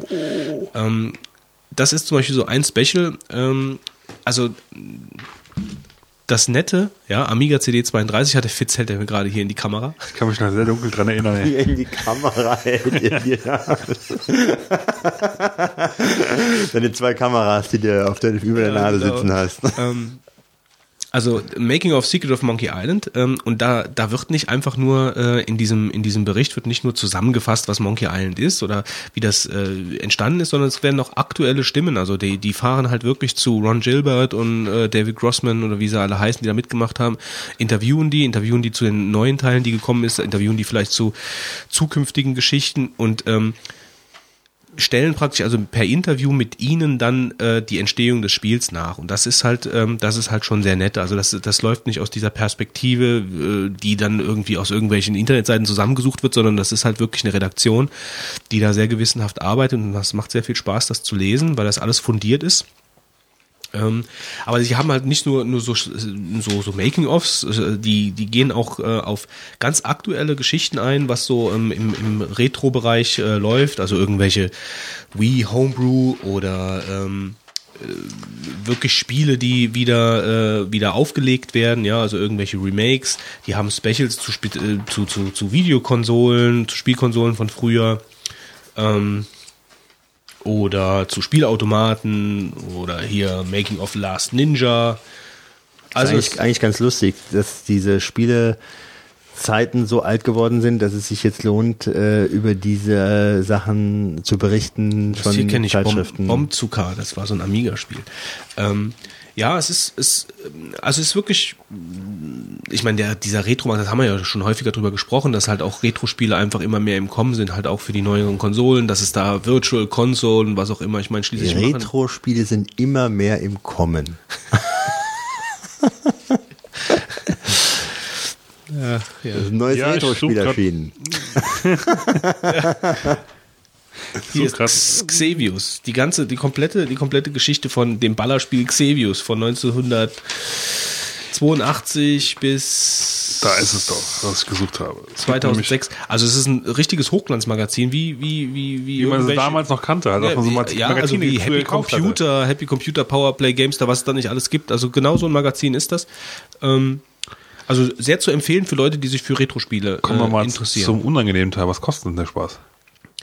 Ähm, also man kann das direkt bei denen über die Webseite ordern Oder bei Amazon. oder bei Amazon. Nur beim deutschen Amazon. Ähm, Beim deutschen Amazon kostet es 150 Euro als Jahresabo. Okay. Das ist aber auch schon stolz. Ist stramm, ja? Zwölf Ausgaben wahrscheinlich. Also über 10 Euro die Ausgabe. Das ist nicht wenig. Tja. Naja. Naja. Ich meine, wer sich Ja. dafür interessiert, ich meine, das- Die, die, die ähm, Käufergruppe des Retro Gamer Magazins ist eh schon etwas älter und wird sich das haben- leisten können. Genau, heißt die haben es. noch Geld. Ja, ja, also es war eigentlich schon, also guckt euch das mal an, wen es halt interessiert. Da gibt's wirklich interessante ähm, Berichte und äh, nicht nur alte Geschichten, also ich meine, es ist so alles Retro, aber auch neuere Entwicklungen im Retro-Markt auf den verschiedenen Konsolen und Remakes und so. Ja, Also ich hätte noch einen ganz kurzen, also nicht dazu, aber ja doch eigentlich auch als Retro Nachtrag. Und zwar ist, kommt es ganz neu rausgekommen, die Sega Mega Drive Ultimate Collection. Ich dachte anfangs nur, die wäre nur für die PS3 rausgekommen, aber es scheint wohl mittlerweile auch noch für ein paar andere Sachen rausgekommen zu sein. Man äh, zahlt 35,99 und kriegt dafür die, diverse alte Spiele. Ähm, ich lese zum Beispiel mal ganz kurz vor, auszugsweise Golden Eggs 1 bis 3. sollte eigentlich jeder mal kennen, denke ich mal. Ähm, Sonic, alle möglichen Fassungen von 1 bis 3 und Sonic Spinball, Sonic 3D Blast, Vector Man kann man kriegen da drin, Columns, Bonanza Brothers, jede Menge alte Spiele halt für 35,99 für diverse Konsolen. Also ich denke mal, das ist halt für den einen oder anderen Liebhaber auch mal ganz interessant. Also momentan, äh, gerade nochmal zurück zu Retro Gamer, ähm, weil, ich, weil ich jetzt gerade hier auf der ähm, auf der Webseite von denen bin. Das Fund steht ja momentan nicht so dolle. Äh, wer, Ist ein bisschen über 1,10 glaube ich, ne? wen es interessiert, also ich meine, hier steht halt ähm, 13 Ausgaben für 70 Pfund. Ja, da sparst du doch mal ganz gut Geld, wenn du es dann Eben. Ja, also da, da sparst du gut Geld. Das ist eigentlich ein relativ normaler Preis für ein Abo. Das, das finde ich okay. Also 70 Pfund. Weil ich meine, das ist ja schon ein sehr spezielles Thema, muss man ja, mal eben, sagen. ist halt ein Nischenthema. Ähm, retrogamer.net. Gut, das war der Retro-Trip. Kommen wir zur nächsten Rubrik.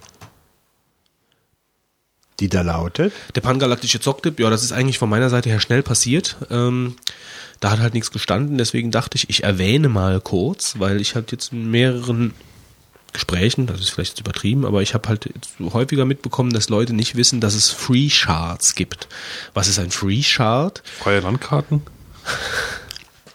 Äh, das ist ein, ein Begriff aus dem Multiplayer-Online-Rollenspiel-Genre, sag ich mal. Ähm, ich habe, also Free Shards sind freie Server für Online-Rollenspiele. Ähm, die gibt's eigentlich für ja alle gängigen Online-Rollenspiele. Also wir haben uns eben noch darüber unterhalten. Teilweise ist das halt auch ein bisschen Grauzone. Also wie bei WoW. Es gibt definitiv Free Shards für WoW. Allerdings ähm, sind die von Blizzard aus äh, verboten. Ich glaube, das steht auch bei denen am Anfang in der Lizenz drin, in dieser Euler-Lizenz, dass Du das meinst bei den dreimal, wo man immer durchklicken muss, wenn man ein Patch kriegt und es keiner durchliest? ja, genau. Irgendwo steht das da drin, dass es da äh, nicht, äh, nicht so legal ist oder erwünscht ist, äh, aber es gibt sie trotzdem, also äh, man findet die auch, ich kenne sogar jemanden, der spielt auf so einem. Ähm, also wo man einfach nichts bezahlen muss äh, dafür. Allerdings muss man dazu auch fairerweise sagen, dass das äh, natürlich alles nicht offiziell unterstützt ist und ähm, die laufen nicht unbedingt alle immer mit den neuen, neuesten Patches und äh, wer weiß, wie lange so ein Server läuft. Also das muss man sich mal alles ein bisschen informieren, aber es gibt definitiv halt freie Server für WoW, es gibt freie Server für äh, Dark Age of Camelot, es gibt freie Server für Ultima Online, die habe ich selber, also Ultima Online habe ich selber schon ausprobiert. Das ist eigentlich mittlerweile auch eine ziemlich verbreitete Szene. Ich denke auch, da ist von offizieller Seite von, von Electronic Arts ähm, wird da auch nichts gegen unternommen, vor allen Dingen, weil äh, die Free Shards nicht die neueste Version unterstützen. Ich glaube, das ist ja neu rausgekommen, Ultima Online Reborn oder so, Echt? mit, mit einer 3D-Engine. Ja, Ja, mit, gut, die alte Grafik war ja ja gut, aber es spielen noch wirklich unheimlich viele Leute. Also ich war heute, ich habe ähm, jetzt mal exemplarisch eine Webseite verlinkt jetzt hier in Show Notes, die führt halt direkt auf diese uoworld.de slash irgendwas Freeshards, also wo dann die Freeshards aufgeführt sind. Ähm, und die gibt's halt wirklich für alle möglichen Nischen des Spiels. Also die einen äh, bauen eine eigene Welt auf, die spielen also spielt gar nicht mit Lord British etc., sondern die, die bauen sich eine eigene Geschichte ein äh, auf. Das eine ist dann komplett nur wirklich Hardcore-Rollenspiel. Das andere ist dann mehr PvP, was weiß ich. Also eine riesige Szene gibt's da. Ähm, also für Leute, die das interessiert, die ähm, müssen einfach mal ein bisschen suchen nach Free Shard und, äh, und, und Ultima Online oder Dark Age of Camelot, wie auch immer. Ähm, da findet sich einiges, muss man sich ein bisschen einlesen hier auf der Seite, die wir verlinkt haben. Da findet ihr auch so einen kleinen, ja, so eine Crash-Einführung, worauf man achten muss. Ähm, ja, und inwieweit das für neuere, also ich habe das zum Beispiel äh, nicht gemacht, zum einen, weil es natürlich illegal ist bei WoW, zum anderen, äh, also ich spiele ja auch gar kein WoW mehr seit einem halben Jahr, aber ähm, ich auch zum anderen, weil mir das einfach zu gefährlich war, wenn äh, wenn du das dann spielst und irgendwie, du hast ja da überhaupt keinen Einfluss drauf, plötzlich ist der Server weg, könnte ja passieren, ja, keine Ahnung. Ähm, deswegen war mir das ein bisschen zu heiß, aber bei musst du deinen eigenen Server aufmachen, da weißt du, wie ja, das es gibt wird. halt, es gibt halt wirklich bei den, äh, bei diesen Ultima Online äh, oder bei den anderen Spielen gibt's wirklich Server, die sind schon jahrelang sind die schon am Netz äh, und haben eine total lebende Community, die die Sache weiterentwickeln und ähm, auch so ein bisschen eingeschworene äh, Fangemeinde.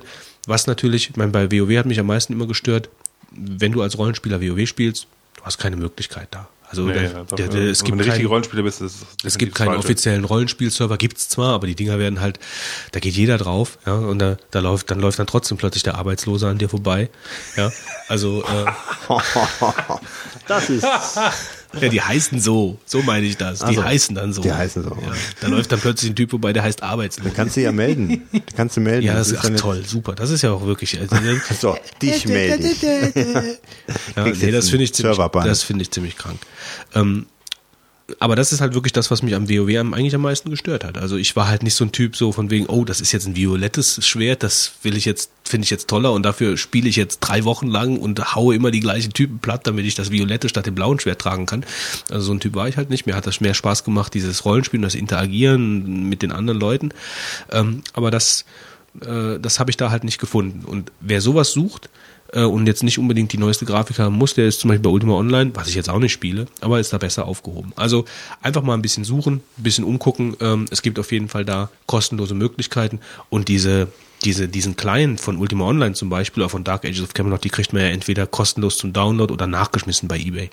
Das ist also äh, kein Problem. Ich glaube auch von, wie heißt denn das andere noch, ähm, dieses Weltraumspiel, Eve Online. Eve Online, Ja, ich glaube, das gibt's doch. Das ist doch, habe ich doch jetzt letztens, ah, das weiß ich jetzt leider nicht genau. Entweder wird das kostenlos jetzt oder irgendwas, irgend, oder Free Charts auch. Ja, kann man ja auch mal nach googeln. Also das, das weiß ich jetzt nicht mehr genau. Das fällt mir jetzt nur mal gerade wie so Geistesblitz Hast du ein. mal gespielt? Ähm, nee, aber ich habe letztens Bilder von der Convention gesehen, das fand ich schon ziemlich, also von der Anlage her ist das Spiel ja auch super. Ja, aber es ist sehr komplex. Ja, sehr komplex. Ja gut, aber ich meine, gerade das findet eine große Szene. Komplexe. Äh, also äh, Ich habe Online-Spiele. noch versucht und täglich, ich bin schon ungefähr bei der, bei der ersten Mission mehr oder weniger fast gescheitert. Also es ist aber total frei, ja? also diese Entwicklung, wie du dich, ob du jetzt normaler Minen äh, ab Minenarbeiter wirst oder ob du da äh, keine Ahnung, also äh, Raumschiff Captain, also du hab, hast da glaube ich alle Möglichkeiten im Spiel. Aber da kannst du ja, da brauchst du ja ein eigenes Leben, nur dafür. Also aber ich habe Bilder von Conventions gesehen, was ich früher eigentlich nur von Star Trek oder so kannte, wie die Leute sich dann halt wirklich da verkleidet haben, wie die die und die Fraktion und die und die Fraktion sind dann irgendwo hingefahren und haben dann da äh, die Conventions abgehalten. Und äh, das scheint also noch neben WoW wirklich eine ganz lebende Community zu sein, EVE Online. Gut, das war aber soweit zum Pangalaktischen Zocktipp. Ähm, dann würde ich jetzt sagen, Marvins Tagebuch und der Fitz ärgert sich. Ja, ich habe hier zwei Sachen drin, die stimmen jetzt mittlerweile schon gar nicht mehr so ganz wie zu dem Zeitpunkt, wo ich sie reingeschrieben habe, aber sie, ärgern mich trotzdem immer noch teilweise ein bisschen. Und zwar einmal äh, hat das Wolfgang eben schon mal so ein bisschen leicht angedeutet. Äh, ich habe mir bei Apple im neuen iPhoto ein Fotobuch bestellt. Beim ersten Mal, das war ja quasi letztens bei der Live-Aufnahme, haben sie mir dann irgendwie nach, nach einer Woche erzählt, oh, ja, wir können es nicht drucken, weil das angeblich nicht ganz hochgeladen wurde. Ist ihnen nach einer Woche aufgefallen, fand ich schon mal ganz toll. Und ähm, das zweite Buch hat jetzt sage und schreibe bis jetzt gestern gedauert, bis es hier war. Hättest du es ja mitbringen können. Ja, Was willst du denn mit meinem Fotobuch? Äh, ansehen, ob die Qualität was taugt.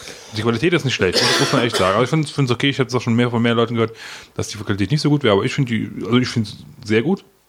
Ich wüsste auch nicht, was man da jetzt daran äh, groß auszusetzen hat. Qualitätstechnisch stimmt das schon. oder, oder so Hochglanz? Ähm, du hast quasi einen Hardcover Umschlag, da ist aber trau um, draußen rum halt noch so ein Hochglanz Umschlag. Umschlag halt rum. Und die Bilder äh, sind matt. Okay. Also, aber ich fand es halt schon sehr toll. Und nur wie gesagt, mich hatte also die, die, die Lieferzeit, also äh, ich habe irgendwann die E-Mail bekommen, ja, es wird jetzt verschickt. Das war eigentlich gar nicht mal so lange. Ähm, hat dann aber, glaube ich, ungefähr eine Woche gebraucht, bis es dann von aus Holland zu mir gefunden hat. Was halt nicht wirklich ganz so weit weg ist, aber äh, insofern, naja, da könnte Apple vielleicht noch ein bisschen was zulegen, denke ich mal. Vermutlich äh, haben sie sehr viel zu tun in dem Bereich, oder? Könnte ich mir vorstellen, dass das der Grund ist, warum das so lange dauert. Ja, das, das Drucken selber ging, ging ja eigentlich relativ flott, fand ich. Nur die, die Zustellung hat erstaunlich lange gedauert. Das habe ich mir nicht so ganz kapiert. Jo, und der zweite äh, Sache ist ja, nachdem ich letztens schon mal irgendwann gemarvint habe, dass die Tiefpreisgarantie bei Amazon weg ist, blieb ja jetzt eigentlich nur noch das große äh, äh, Importieren aus England, weil keine äh, ähm, na, Zollgebühren anfallen. Mal abgesehen davon, dass es da eh schon viele Sachen viel billiger gibt als hier. Also zum Beispiel Little Big Planet kannst du im dafür für 12 Pfund kaufen. Bei uns kostet 70 Euro. Das ist vielleicht ein ganz kleiner Unterschied, ne? Ja. Und dann äh, wartet man, also es dauert eigentlich, der Witz dabei ist, es wird meistens dann noch aus Bad Hersfeld trotzdem noch verschickt. Dann kriegst du das aus Deutschland, aber ähm, Naja, und auf jeden Fall ging es aber eine Zeit lang nicht mehr, dass du ta- äh, zeitweise über 16er Artikel bestellen konntest. Da war am Anfang, haben sie vermutet, dass äh, da jetzt irgendwie was gegen Jugendschutz oder eigentlich interne Interessen waren von Amazon.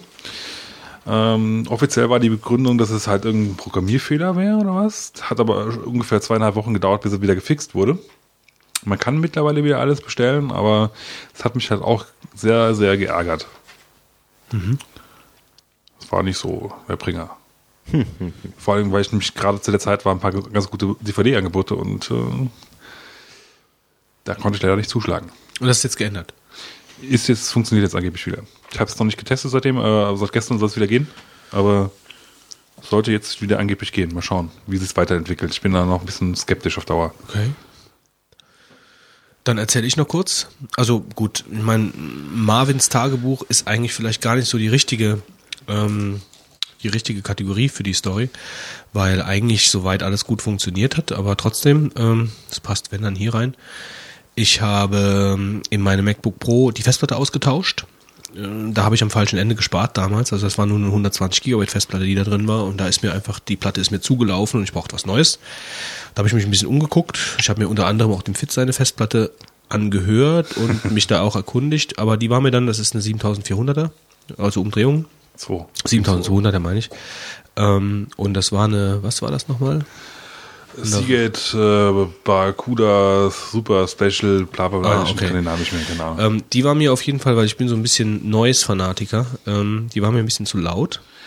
Also man muss fairerweise sagen, sie ist nicht wirklich laut eigentlich im Verhältnis. Nein, ich meine, also, laut ist relativ fitz. Ich meine, jeder definiert laut anders. Also für mich war sie zu laut. Für dich mag das vollkommen, also ja, es war für mich auf Also jeden ich- Fall der Grund, sie nicht zu kaufen. Sag mal so, wenn du den Windows-Rechner anschmeißt, Ich habe keinen Windows-Rechner. aber da bin ich schon ganz andere Lautstärken gewöhnt gewesen. Also ich habe auf jeden Fall äh, mich da im Endeffekt dann dagegen entschieden, ähm, weil sie mir ein bisschen zu laut gesummt hat. Ähm, besser ausgedrückt, ne? Sie hat mir zu laut gesummt. damit kann ich leben. Okay. Äh, ich habe mich dann entschieden für die für die Western Digital Scorpio Blue 500 Gigabyte. Ähm, da ich eine Apple Care habe, muss ich natürlich irgendwo hinfahren, wo auch ein Certified Technisch. Technician, danke, Ja. danke Fitz, äh, sitzt. Ähm, äh, das habe ich dann mit einem mit einem mit einem äh, Besuch in Bonn verbunden und bin da zum Gravis Store gegangen. Die haben mich netterweise auch samstags da äh, zu eingeladen, die Sache auszutauschen, weil das machen sie normalerweise nicht. Das ging auch relativ problemlos. Ich habe das Ding hingebracht. Ähm, die Festplatte habe ich auch bei denen gekauft. Äh, die haben mir dann halt gesagt, kostet so und so viel. Ich weiß nicht, das war ein paar Euro teurer als bei Amazon, aber das habe ich dann gesagt, das mache ich direkt ähm, haben sie eingebaut. Vorher habe ich natürlich meine ganze Platte gesichert über Time Machine, habe also die ganzen ähm, Exceptions da rausgenommen bei Time Machine, habe also alles gesichert am Tag vorher. Ähm, dann, ah ja, das, das ist jetzt eine ganz wichtige Geschichte für alle Leute, die das machen wollen. Ähm, kurz vor Schluss, bevor ich eigentlich das MacBook dann abklemmen wollte und in die Tasche verpacken wollte, ist mir eingefallen, dass ich meine Bootcamp-Partition auch noch habe. Und die wird natürlich durch Time Machine nicht gesichert. Ähm, da habe ich dann ein bisschen rumgesucht und rumrecherchiert und habe dann ein Tool gefunden, das heißt WinClone. Ähm, das könnte man eigentlich noch verlinken, findet ihr aber auch. Also WinClone, ja, WinClone ähm, ist ein Mac-Programm ähm, und das macht dir ein Image von deiner Bootcamp-Partition und sichert dir das irgendwo hin. Äh, Das habe ich dann irgendwo in irgendein Verzeichnis geschmissen, habe dann Time Machine das, äh, das Image mitsichern lassen, bin dann nach Bonn, habe das Ding ausgetauscht, bin wieder nach Hause. So, und jetzt kam natürlich der spannende Moment. Ich habe das dann, ähm, hab dann Time Machine, äh, ach so, ja genau, das war noch so ein dummes Ding. Ähm, das ist aber meiner eigenen Dummheit zu schulden oder dass ich das nicht wusste. Ähm, und zwar habe ich gedacht, ja, bitte nicht schlagen. Ähm, ich habe ich hab halt äh, Tiger und habe Leopard. Leopard ähm, äh, Upgrade DVD. Ja, also keine Vollversion, sondern ich habe halt, ähm, ich kann eigentlich nur Leopard installieren, wenn ich Tiger vorher drauf hatte. Und ich dachte jetzt, ich muss das installieren und kann dann erst über Time Machine die Sache zurückspielen. Ja, das war ja nicht so. Ich habe dann Tiger installiert. Das hab dann- geht theoretisch auch, allerdings äh, kannst du dann, Ja, das war halt. du kannst dann aber nur noch einzelne Files, du kannst nicht mehr das komplette Spielsystem Ja, zurückziehen. nee, ich erzähl mal gerade fertig, weil das geht schon. Also es ist, es war so, ich habe Tiger installiert, habe dann die Leopard DVD drauf gemacht, habe dann Leopard, äh, habe dann Leopard installiert und hatte praktisch ein frisches Leopard drauf. Und dann wurde mich, wurde ich von Leopard gefragt, möchtest du jetzt äh, von der Time Machine Geschichte? Ne, ne, ne. Und dann ähm, war aber irgendwas, wo ich dann gesagt habe, ah, nee, das mache ich jetzt nicht. Ähm, ich weiß nicht mehr genau, was da war, egal. Auf jeden Fall habe ich dann nochmal von vorne angefangen. Ähm, und habe das dann wirklich nochmal installiert und habe dann diese Option nicht mehr angeboten bekommen mit diesem Time Machine. Ja? Also totaler Schwachsinn. Also ich war jetzt im Endeffekt weiß ich, dass es schwachsinnig war, ähm, weil es ist einfach so, wenn ihr also dieses MacBook oder was auch immer habt mit der neuen Festplatte, wo nichts drauf ist, einfach die Leopard DVD einschieben. So und dann gibt's oben einen Reiter Tools oder so heißt das, ich glaube Tools. Und da kann man dann auswählen, Time Machine, Backup, was auch immer. Man muss also gar nichts installieren. Man legt also einfach nur die Leopard DVD ein, wählt oben Tools aus, sagt dann aus Time Machine, schließt die Festplatte an, seine Time Machine Festplatte und stellt das Ding wieder her. Dann ist das nach anderthalb Stunden war das zurückgespielt. Hatte ich Wie also viele Daten hattest du gehabt? ähm, 90 Gigabyte ungefähr. Okay, das nächste Mal nehme ich mir dann auch eine externe Platte. Ich habe es damals mit Time Capsule gemacht. Das hat ein bisschen länger gedauert. Also, nee, also das, das war, das war äh, relativ problemlos. Also nach, nach 90 Minuten, ähm, Quatsch, naja, anderthalb Stunden ungefähr für 90 Gigabyte war das dann halt wieder zurückgesichert. Der Einzige, der sich beschwert hatte nach dem Booten, war Little Snitch. Das fand ich auch ganz nett. Der hat irgendwie gesagt, oh, da ist irgendwas korrumpiert worden und so, pass auf, dass du nicht, ja. Äh, aber als ich dann gesagt habe, continue, lief das auch alles einwandfrei. Echt cool. Das, finde ich, ja- das ist ein, kein schlechtes Feature Ja, eigentlich. ja, das fand ich auch. Ähm, sonst gab es überhaupt keine Probleme. So, jetzt kommen wir noch kurz zu dieser Geschichte mit, mit VMware. Ich bin dann halt hingegangen und habe ähm, ähm, mit dem Bootcamp-Assistenten, weil ich wollte auch eine größere, also meine, meine, meine, meine Bootcamp-Partition war halt auch ein bisschen äh, zu klein geraten. Ähm, die hatte ich 15 Gigabyte damals angelegt, die wollte ich jetzt ein bisschen größer machen. Ähm, das war jetzt auch problemlos möglich. Mit diesem Windklon geht das nämlich. Also der, die, die, die Reihenfolge war, ich habe mit dem Bootcamp-Assistenten habe ich jetzt gesagt, okay, ich möchte eine 20 Gigabyte Bootcamp-Partition haben. Ähm, das hat er dann angelegt. Dann bin ich mit dem Windklon hin und habe in diese 20 Gigabyte mein 15 oder mein 10 Gigabyte Image wieder zurückgespielt. Ähm, und dann kannst du mit dem Windklon sagen, shrink or expand oder sowas. Ja, und dann kannst du diese NTFS, diese NTFS-Partition kannst du dann damit halt erweitern oder, oder, oder shrinken. Das ist also praktisch ein Klick. Und dann hast du das angepasst. Also dann hast du dieses zurückgespielte Image wird dann aufgeblasen, also beziehungsweise erweitert auf die komplette Bootcamp-Partition. Ein sehr nettes Feature. Das Tool ist übrigens kostenlos. Also das hat mir sehr gut gefallen. Das hat einwandfrei funktioniert. Das hat überhaupt nicht gemeckert. Der Einzige, der gemeckert hat nach der Geschichte, war äh, VMware Fusion. Das habe ich nämlich nicht mehr ins Laufen bekommen. Also ich habe dann VMware gestartet und habe dann gesagt, hier Bootcamp-Partition. Der hat dann irgendwas gesagt, kann er nicht starten, Rechte stimmen irgendwie nicht, äh, die Festplatte kann er irgendwie nicht, keine Ahnung. Ja gut, bin ich einfach hingegangen und habe äh, unter Library Application Support VMware Fusion habe ich einfach den Ordner gelöscht von wegen virtuelle Maschinen, also einfach eigentlich nur die die äh, Konfigurationseinstellungen von VMware Fusion für meinen Benutzer habe ich gelöscht. Ähm, habe VMware gestartet und dann hat er das erkannt und dann lief das. Und das war wunderbar. Also das war insgesamt eine relativ problemlose Geschichte. Ähm, was ich natürlich brauchte, war dann eine neue externe Festplatte. Dafür, weil bei einer 500 Gigabyte komme ich mit einer 180 Gigabyte Festplatte für Time Machine nicht mehr weit. Ich habe mir dann die Western Digital MyBook Studio 1 Terabyte gekauft. Ähm, für 144 Euro gab es die bei Amazon. Äh, was ich bei der ganz nett fand, war, dass die halt alle Anschlüsse hat. Die hat Firewire, die hat USB, die hat eSATA. Ähm, das fand ich äh, sehr nett für den Preis. Äh, war auch soweit ganz gut bewertet.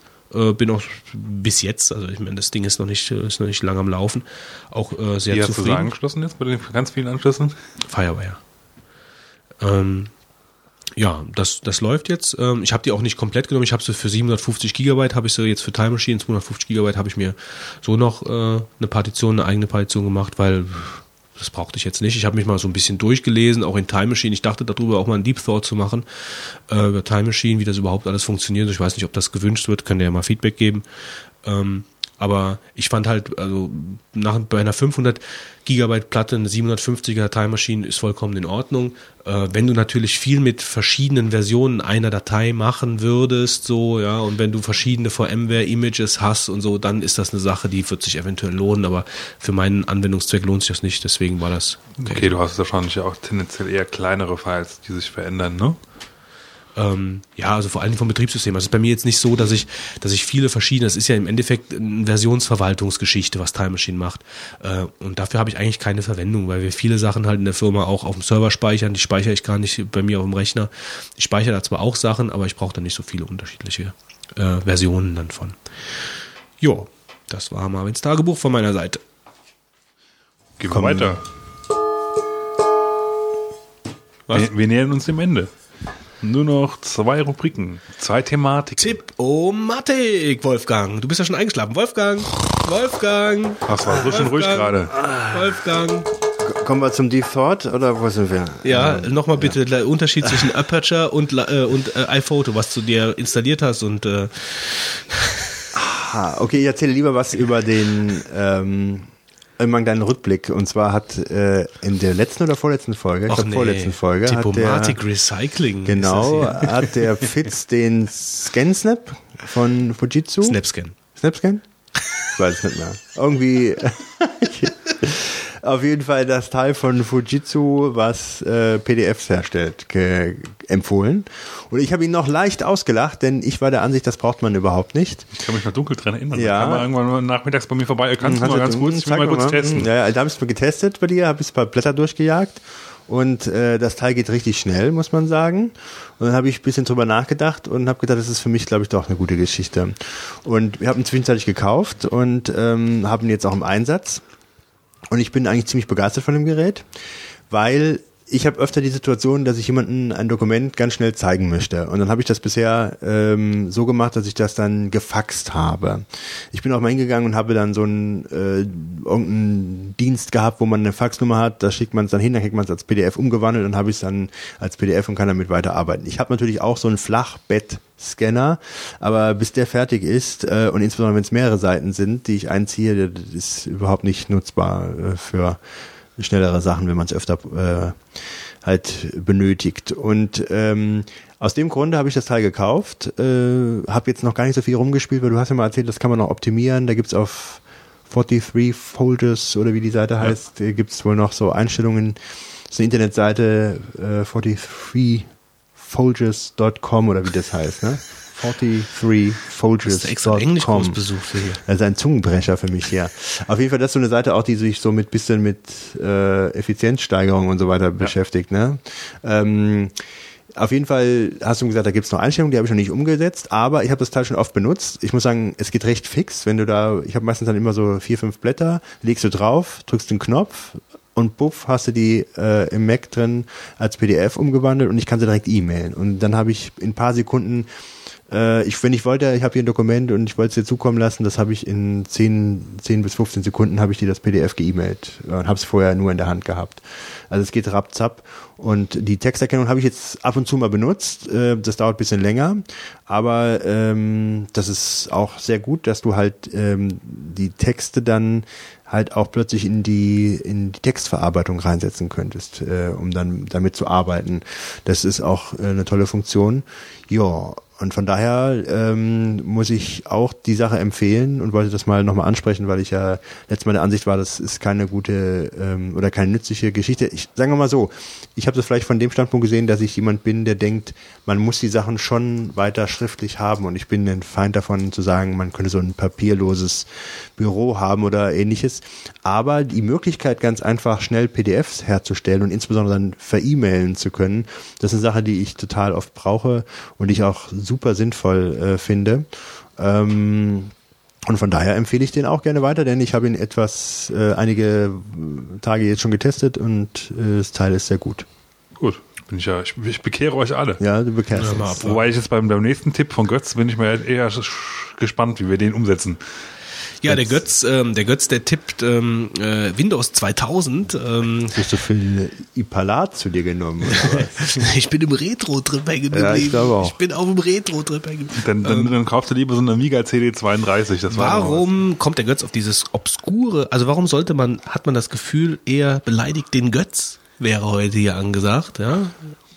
Wer so auf so eine obskure Idee kommt, Windows 2000. Aber ähm, ich kann eigentlich genau da weitermachen, wo ich gerade eben aufgehört habe. Also Bootcamp, Partition, bla bla bla. Warum habe ich das überhaupt? Weil ich in meinem Job ähm, ab und zu CorelDRAW brauche weil ich zum Beispiel in Corel Draw ähm, noch Dateien für diverse Kataloge habe, die ich schon seit Jahren mache und die kommen immer wieder jedes Jahr neu raus mit Veränderungen drin.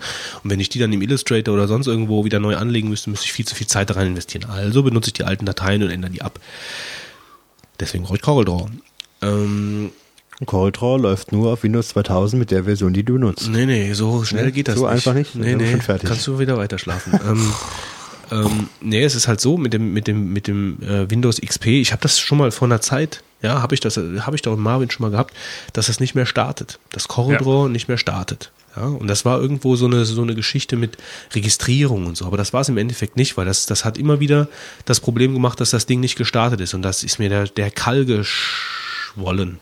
Also ich hatte wirklich, ich, will- da, da steht die ganze Arbeit. Du musst irgendwas machen und das funktioniert dann einfach nicht, weil dieses Programm im Splashscreen hängen bleibt. Du siehst dann nur diesen Stift und dann passiert nichts mehr. Das Ding kackt einfach ab. Das bleibt einfach stehen. Windows, wie es leider lebt. Also das ist wir schon. unglaublich. Und du hast, du hast überhaupt keine, du hast überhaupt keine ähm, Einfluss. Retro-Recycling-Tipp. Äh, Nee, du hast Ja, überhaupt, sorry. du hast überhaupt keine Einflussmöglichkeit. Du kannst überhaupt Wir nicht haben nach, darüber schon. du kannst überhaupt nicht nachgucken, woran das liegt oder wie auch ja, immer. ja, wir haben darüber schon mal gesprochen. ja, haben wir. Ja, ausführlich. Du hast dich schon mal so beklagt. Naja, auf jeden Fall. hast du deine Lösung mittlerweile? Ja, ja, ich habe das dann Windows das, 2000. daher mein Tipp. Ähm, ich bin jetzt einfach hingegangen und habe mir ähm, ein neues Image angelegt, also ein neues, ein neues VMware, eine neue virtuelle Maschine, habe mir mein altes Windows 2000 Lizenz Dingsbums rausgekramt, die ich noch irgendwo rumfliegen hatte und habe da jetzt nur ein, eine virtuelle Maschine aufgesetzt, wo ein Windows 2000 drauf läuft mit Service Pack 4 und zwei, drei kleinen Grafiktools und diesem CorelDRAW und ich bin glücklich.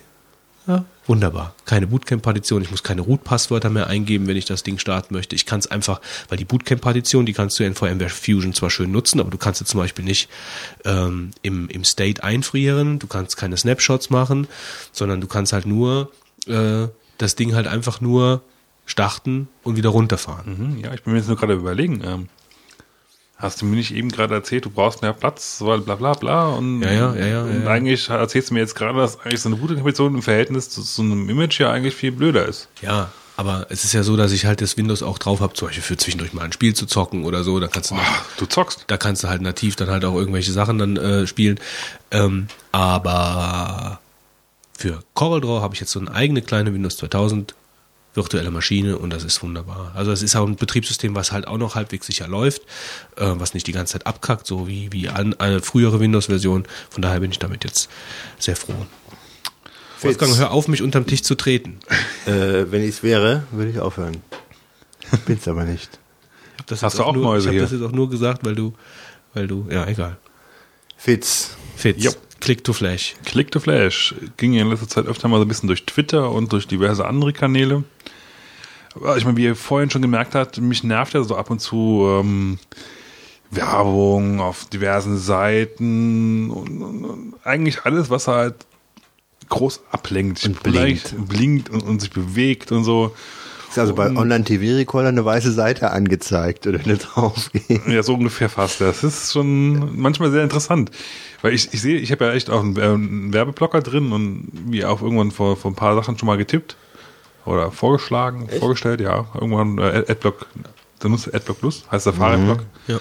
Und es ist schon interessant, wenn man mal ähm, irgendwie zufällig wieder auf einem anderen Browser irgendeine Seite an, anzuheften, die, die sieht eigentlich komplett anders aus.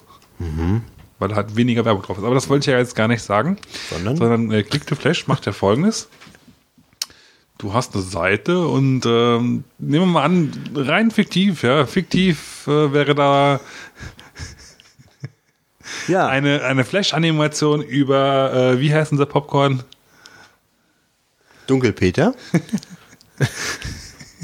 Dunkelpeter-Werbung. Naja, und äh, die will ich ja nicht unbedingt sehen. Und jetzt im Moment kriege ich dann halt einfach so einen äh, Platzhalter in derselben Größe wie das Original Flash-Video oder äh, Flash-File gewesen wäre. Und einfach nur drin steht Flash.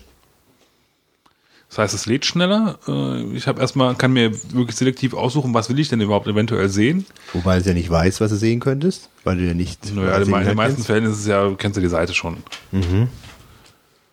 Also das. Du kannst es ja auch angucken. Der Sinn ist halt wirklich, wenn du, wenn du was gucken willst, klickst du halt drauf und dann kannst du es dir angucken. Naja, auf jeden Fall, also, ähm, ich weiß nicht. Also, das sagt viel über den Safari aus, dass man sowas extra tippen muss, weil unterm Firefox sind so Sachen halt, ich meine, ich benutze selber den Safari unter, unter macOS, aber da gibt es so viele schöne Add-ons und so viele schöne Plugins für den Firefox. Das dieses Flash-Plugin für den Firefox, das gibt's ja auch schon seit ewigen Zeiten. Ähm, und da kannst du wirklich deinen Browser noch wirklich gut zusammenstellen. Das geht im Safari nicht. Also da Ja, fehlen einem so halt- viele, so viele Sachen. Also gerade als Webentwickler, äh, wenn du da den Webbug oder oder oder die die Developer Toolbar oder was auch immer, das fehlt im Safari wirklich. Also so diese diese Andockbarkeit von Ja, von aber man muss ja dann aber froh sein, wenn es denn mal Nee, das was stimmt kommt. schon. Hast du schon sollte recht. man das ja, dann ja. natürlich Klar, ich benutze. Dinge, ich benutze Dinge auch. Nee, nee, ist schon richtig. ist auch ein Click-to-Flasher. Nee, ich kenne das jetzt, ich kenne das jetzt und ich kenne das nur vom Firefox. Ist halt die Frage, wenn man es nutzt. Ähm, also man müsste es nur nutzen, finde ich, um zu sehen, ob das eine Sache ist, die, für die man sich begeistern kann. Bin Also ich mir nicht sicher. Wo es natürlich mm, unheimlich nützlich ist, zum Beispiel bei Seiten wie bei MySpace. Also äh, ich habe jetzt Mhm. neuerdings gerade bin, bin ich bei MySpace ein bisschen unterwegs, weil ich äh, überlege für die für die Band halt da eine, eine Seite zu machen. Bad. Ähm, ja, weil äh, da ist halt einfach der angesagte Platz für Bands. Also da, da ist halt die Community für, für Musikbands bei MySpace, da legst du das ganze Zeug hin, so, weil einfach die Leute da unterwegs sind.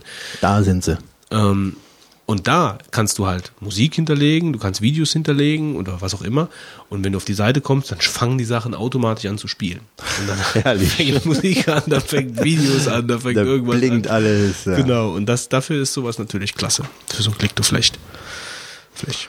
Die Rohrpost! Ich habe drei Beleidigungen bekommen an den Fitz als MP3-Dateien, die ich gerne abspielen möchte. Aber dein Rechner ist abgekackt. Ja, leider, leider, leider habe ich hier eben auch einen Absturz gehabt und ich finde sie jetzt gerade nicht. Fitz. Ah, ja, und das, das geht mir mit meinen fünf genauso. Ja, hätten wir acht Beleidigungen gehabt. Acht Beleidigungen, ihr wart so fleißig, ihr wart so toll, dass ihr uns das geschickt habt. Also ich hätte nie gedacht, dass acht Beleidigungen Nee, acht, kommen. ja. immerhin acht. Also es waren wirklich super. Aber auf acht eine hätte ich ja noch wirklich gewartet. Eine hast du noch Eine hätte ich ja wirklich gerne noch bekommen, weil ich äh, Nadine wollte mir ja unbedingt noch was schicken, aber Wer ist Nadine? Das ist die weibliche Zuhörerin, die behauptet, sie wäre weiblich, aber Ja, die hat doch jetzt. geschickt, aber die sind leider, ist ja alles abgestürzt hier. Also ist halt alles, die hat ja extra Du viel bist doch geschickt. übelste bist du beleidigt worden. Ja, also wirklich. Und das waren Meine Herren. exquisite Geschichten, also richtig, also Habt ihr nicht mal so ein Beispiel? Könnt ihr nicht mal so ein bisschen. Ah, ich bekomme das nicht mehr zusammen. Also ich meine, das ist halt, äh, da müssten wir halt einen Babelfisch, äh, also nee, das, nee, nee, nee das, das geht jetzt nicht. Ähm, aber eine, eine nette, warte mal, ähm, ein nettes, eine nette Geschichte habe ich gesehen. Irgendjemand hat uns genannt, Moment, ich habe sofort, die drei Vogonen, ein herrlich kaputter Haufen von Podcastern. Das fand ich auch ein sehr nettes Kompliment von, Autsch. von Rolli. Hallo Rolli, ich danke dir. Das war mal ein netter Spruch. Ja doch. Mhm. Eigentlich so. tritt sie nur auf die anderen beiden zu. Wir prüfen daher mal die Stellung von Strafanträgen wegen Beleidigung. Ja, finde ich auch. Also doch, also ich meine, schon alleine irgendwie, also Rolli, also ich meine, ja, also Rolli. Nachher ist nee. ähm, lieber auch. Okay, gut. Ähm, ja, das war's schon wieder an. Ich meine, wir hätten jetzt noch Rohrpost bis zum Abwinken. Ja, ja, aber wir können Die halt- Folge ist zu lang. Dieser sagen. Folge Sie ist zu lang. Also ich wir meine, werden die persönlich wenn wir alle so viel hätten Ja. wie Feedback, dann äh, ja. Gut, ich würde ja sagen, keine Feedback-Folge. Willst du es nicht nochmal kurz auf den Gong schlagen? äh, so, also die Folge ist hiermit beendet. Ähm, wir danken euch natürlich wie immer fürs Zuhören. Ähm, Wie, wie, wie, wie kurz haben wir diesmal äh, ge- geredet? Äh, Wir sind jetzt bei zwei Minuten und äh, nee, äh, leichte Zeitverschiebung im Vogonenschiff. ja, leichte Zeitverschiebung. Wir haben Zwei Minuten zehn. Zwei Minuten zehn. Zwei Minuten zehn. Zwei Minuten zehn. Zwei waren Wir wir. müssen noch 35 Minuten labern. Ich äh, bedanke mich aufs Herzlichste bei dem dümmsten Podcaster aller Zeiten, dem Fitz. Ja, danke dir, Götz, für deine tolle Anmoderation, deine tolle Abmoderation. Und dem, äh, ne, du musst ja jetzt.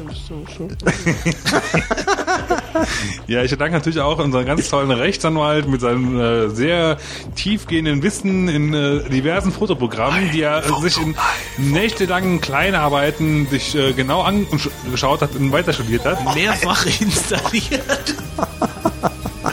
Äh, der Wolfgang natürlich, ne? Ja. Danke, danke. Und ich danke auch noch letztlich dem Fötz. Ja, Moment mal, aber wir müssen ja jetzt noch äh, unserem Hausmeister danken, oder? Ja, Oh ja. ja, vielen Dank an den Mac und pass gut auf dich auf da unten, ja. Da laufen viele komische Gestalten rum, wie der Rolli zum Beispiel. Die drei Herren Hast, hast du nicht noch irgendwelchen lustigen neuen Foto? Was? Was habe ich? Lustigen. Die Folge ist hiermit beendet. Okay, macht's gut, bis zum nächsten Mal. bye bye. Ciao und danke.